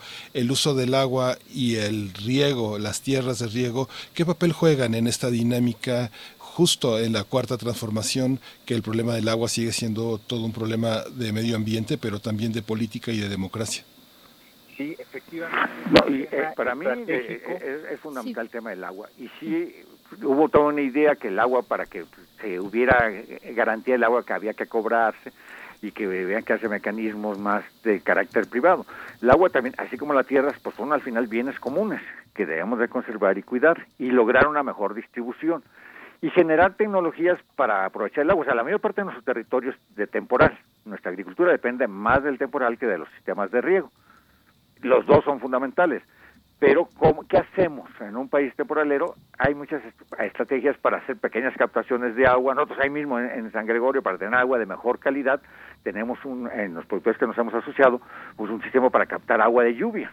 Para tener ciertas hortalizas, pues el, el jitomate que estamos ofreciendo es tenerlo con un agua más limpia. Entonces tenemos que tener políticas para, para eh, desarrollos tecnológicos para captar agua, para también tener plantas más tolerantes al, al, estrés por sequía, que México es, presente, somos un país semiárido en la mayor parte de su, territorio. Entonces tiene que haber políticas de captación de agua, de mejor uso del agua, de todo la, que extraemos del subsuelo, porque son aguas que se acumularon por millones de años y no la podemos dilapidar en, de, de manera indiscriminada. Entonces tienen que mejorarse los sistemas de riego para un riego más intensivo y todo eso lo da la agricultura con, donde entra el trabajo. O sea, el, trabajo humano es el factor de productividad en la agricultura. San Gregorio, que es la mención que lo conocen, pues principalmente es trabajo que hace el, agricultor directo. Algunos sí usan agroquímicos, estamos nosotros buscando porque ese sea el trabajo lo que nos garantice la productividad para hacer las limpiezas de las hierbas que pueden competir con nuestros cultivos. Y la agricultura hay que verla durante mucho se pensaba que un país era más moderno mientras menos gente se ocupaba en el sector agrícola. El sector agrícola tiene muchas posibilidades de ocupar más gente. Ahora, ante el problema de la epidemia, por ejemplo, ahí se ha, ido gente a buscar trabajo al área agrícola, ¿no? Y la área agrícola tiene esas posibilidades de generar más empleo si dignificamos el trabajo del campesino. Si dignificamos el trabajo agrícola y la vida rural, pues hay oportunidades en un mundo donde ahorita el si ya teníamos problemas de desempleo, ahora que se van a hacer más agudos, hay que ver en la agricultura como un área de ocupación. El incorporar más gente al campo mejora productividad y es una condición de vida pues saludable. Si la reproducimos y tenemos las mejores prácticas, es algo que hay que hacer. Entonces, pues yo veo esas posibilidades y una mejor distribución del agua y también generar políticas de acceso a la tierra. Hay áreas que no se están cultivando, que están abandonadas en todo el país y hay que recuperar el, su cultivo, no en un sentido nada más productivista, sino en un sentido de que es una oportunidad de vida para que tengamos alimentos sanos para todos. Claro, Víctor Suárez, ingeniero, te escuchamos también con, si quieres, eh, eh, continuar con la cuestión de la ley de lo, del maíz nativo. Eh, te escuchamos y ya hacia pues los últimos comentarios de esta conversación ya estamos cerrando, pero pero escuchamos, ingeniero. Sí, eh, eh, la, la, ley de protección y fomento al maíz nativo es una victoria de los movimientos campesinos indígenas y de la sociedad civil. Ustedes recordarán la campaña Sin Maíz, No hay país que se eh, llevó a cabo desde hace muchos años defendiendo a, los eh, maíces nativos, pero también y sobre todo a los campesinos que son y campesinas que son quienes custodian y mejoran permanentemente ese maíz. Y bueno, después de años y lustros de lucha, hubo un congreso y unas eh, senadoras, Ana Lilia Rivera y Jesús Rodríguez, quienes eh, tomaron esta iniciativa y la pelearon ahora sí como leonas en la Cámara de Senadores primero, después en la Cámara de Diputados que quisieron eh, neutralizar esta iniciativa, intereses del neoliberalismo. Finalmente en la Cámara de Diputados se logró eh, aprobar la minuta y regresa al, Senado y se aprueba. Entonces es una gran victoria, de, yo diría, de los movimientos sociales, los movimientos campesinos de México y que ahora en el marco de la cuarta, de la cuarta transformación es posible tener esta ley. Ahora, esta ley es parte de una estrategia de, de un cambio paradigmático en la agricultura mexicana, para construir y reconstruir la agricultura, la alimentación sobre bases propias, sobre, la diversidad de culturas agrícolas y alimentarias de este país, que es una de las más ricas en el, en el mundo, y también revalorar a los propios campesinos. No puede ser que los que producen alimentos coman mal y vivan mal.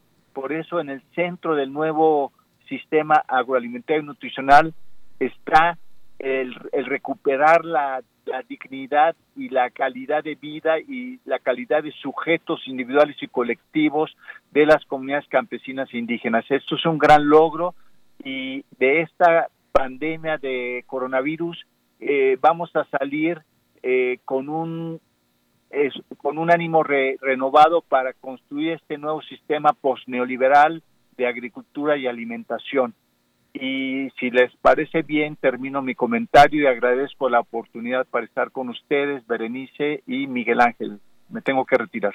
Sí, gracias. Al contrario, claro que sí. Ingeniero Víctor Suárez Carrera, muchísimas gracias por, por esta conversación. Hasta pronto. Eh, ingeniero Jesús Guzmán, un último comentario de cierre. Eh, por aquí en, redes sociales nos dicen, eh, quiere uno comprar arroz y lo único que encuentra es de importación. Es algo que, nos han estado comentando. También dice R. Guillermo, el otro problema del campo es la forma de financiar los intermediarios. ¿Qué decir como comentario de cierre, ingeniero Jesús? Sí, y iniciando, como, como comentaba el, el secretario, hay que construir un nuevo sistema alimentario hay que reestructurarlo porque este el que tenemos actualmente se fue perfilado por el, la forma neoliberal, la visión de cómo iba a ser la alimentación, para que recuperemos nuestra producción. O sea, tener, eh, no tenemos arroces que ya se han ido trabajando aquí en México por muchos años para producir arroces propios, ¿no? Pero tenemos una dependencia, pues, de, del 90% en arroz, ¿no? Lo tenemos que importar porque producimos poco. Entonces es mucho lo que hay que hacer, pero sí podemos hacerlo. Eh, eh, para tener ese nuevo sistema eh, ese nuevo sistema alimentario. Y una relación distinta para que ahorita en promedio de lo que nosotros hemos estudiado de lo que paga el el, el consumidor al productor no le llega más del 20% como un promedio y en otros casos es más extremo. Cómo logramos que en esa en, lo que paga el consumidor y el productor haya primero un precio atractivo al consumidor, o sea, porque mucha gente vive en la pobreza, pero haya también una mejor retribución al productor. Entonces, ¿hay condiciones? Sí, los márgenes son muy amplios y podemos, si organizamos distinto nuestro sistema alimentario, en, en, que haya menos recorrido, menos necesidades de almacenamiento, más el consumo de alimentos frescos, que es lo que recomiendan para una alimentación sana. Esa es la gran recomendación que debe de aumentar nuestro consumo de vegetales y, y frescos. Pues lograr eso para que mejoremos nuestra condición de salud, para que mejoremos también el ingreso de los productores, para que contribuyamos también a tener un ambiente más sano, ¿no? Si aprovechamos mejor nuestras aguas, si aprovechamos mejor nuestras tierras, si fomentamos la producción urbana, periurbana y obviamente de todas nuestras áreas rurales para que tengamos esos alimentos. Creo que un nuevo sistema alimentario es la, eh, la lo que se deben de, de ir construyendo con la participación de políticas públicas adecuadas, o que vaya haya una legislación adecuada que la, lo fomente, pero ante todo también con una alta participación de la ciudadanía para lograr esa mejor alimentación. O sea, hay que generar mecanismos de organización, de participación. Hay muchos esquemas en el mundo de cómo los consumidores se relacionan con los productores para que haya una, mejores alimentos, garantía de abasto y mejores eh, retribuciones al productor que hace su esfuerzo para que tengamos alimentos en nuestra mesa. Sí, pues muchísimas gracias eh, por esta participación. Le agradecemos mucho, bueno, toda esta pasión para abordar el tema a nuestros dos invitados, a Jesús Guzmán Flores, ingeniero Jesús Guzmán Flores, y bueno, pues también al ingeniero Víctor Suárez Carrera. Les agradecemos muchísimo su participación y bueno, seguiremos en contacto para ampliar este tema y profundizar en algunos otros aspectos que pues hoy se quedaron fuera. Bueno, muchas gracias por su invitación y estamos atentos a, lo que se requieran ellas, todo su auditorio, ¿no? por escucharnos. Muchas gracias. Pues eh, Miguel Ángel, ya nos está llegando la hora de despedirnos, son las 9 con 59 minutos, los vamos a dejar con algo de música, esto a cargo de Mercedes Sosa. La canción es Duerme Negrito, Drume Negrito. Eh, que pre precisamente por ahí cuando, cuando la mamá va al campo y no le pagan y no le pagan, pues bueno, ahí está la recomendación musical de la producción que está a cargo de Frida Saldívar en la cabina allá en Radio UNAM y acompañada también de eh, Arturo González en los controles. Gracias a los dos y a todo el equipo de primer movimiento que está de manera remota. A ustedes por escucharnos. Quédense aquí en Radio UNAM. Miguel Ángel, nos despedimos. Nos despedimos, ya nos dieron las 10. Esto fue primer movimiento. El mundo desde la universidad. Duerme, duerme, negrito, que tu mamá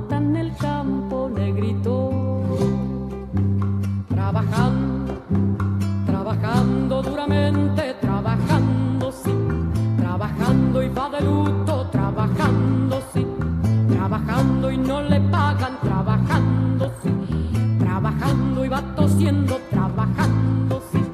Pa'l negrito chiquitito, pa'l negrito, sí, trabajando, sí, trabajando.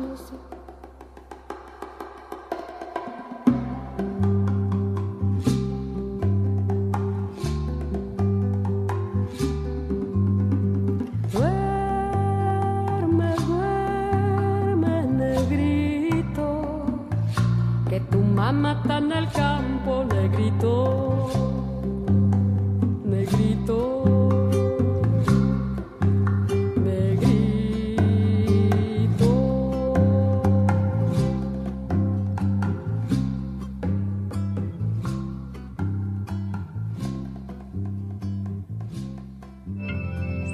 Radio UNAM presentó Primer Movimiento, El Mundo desde la Universidad.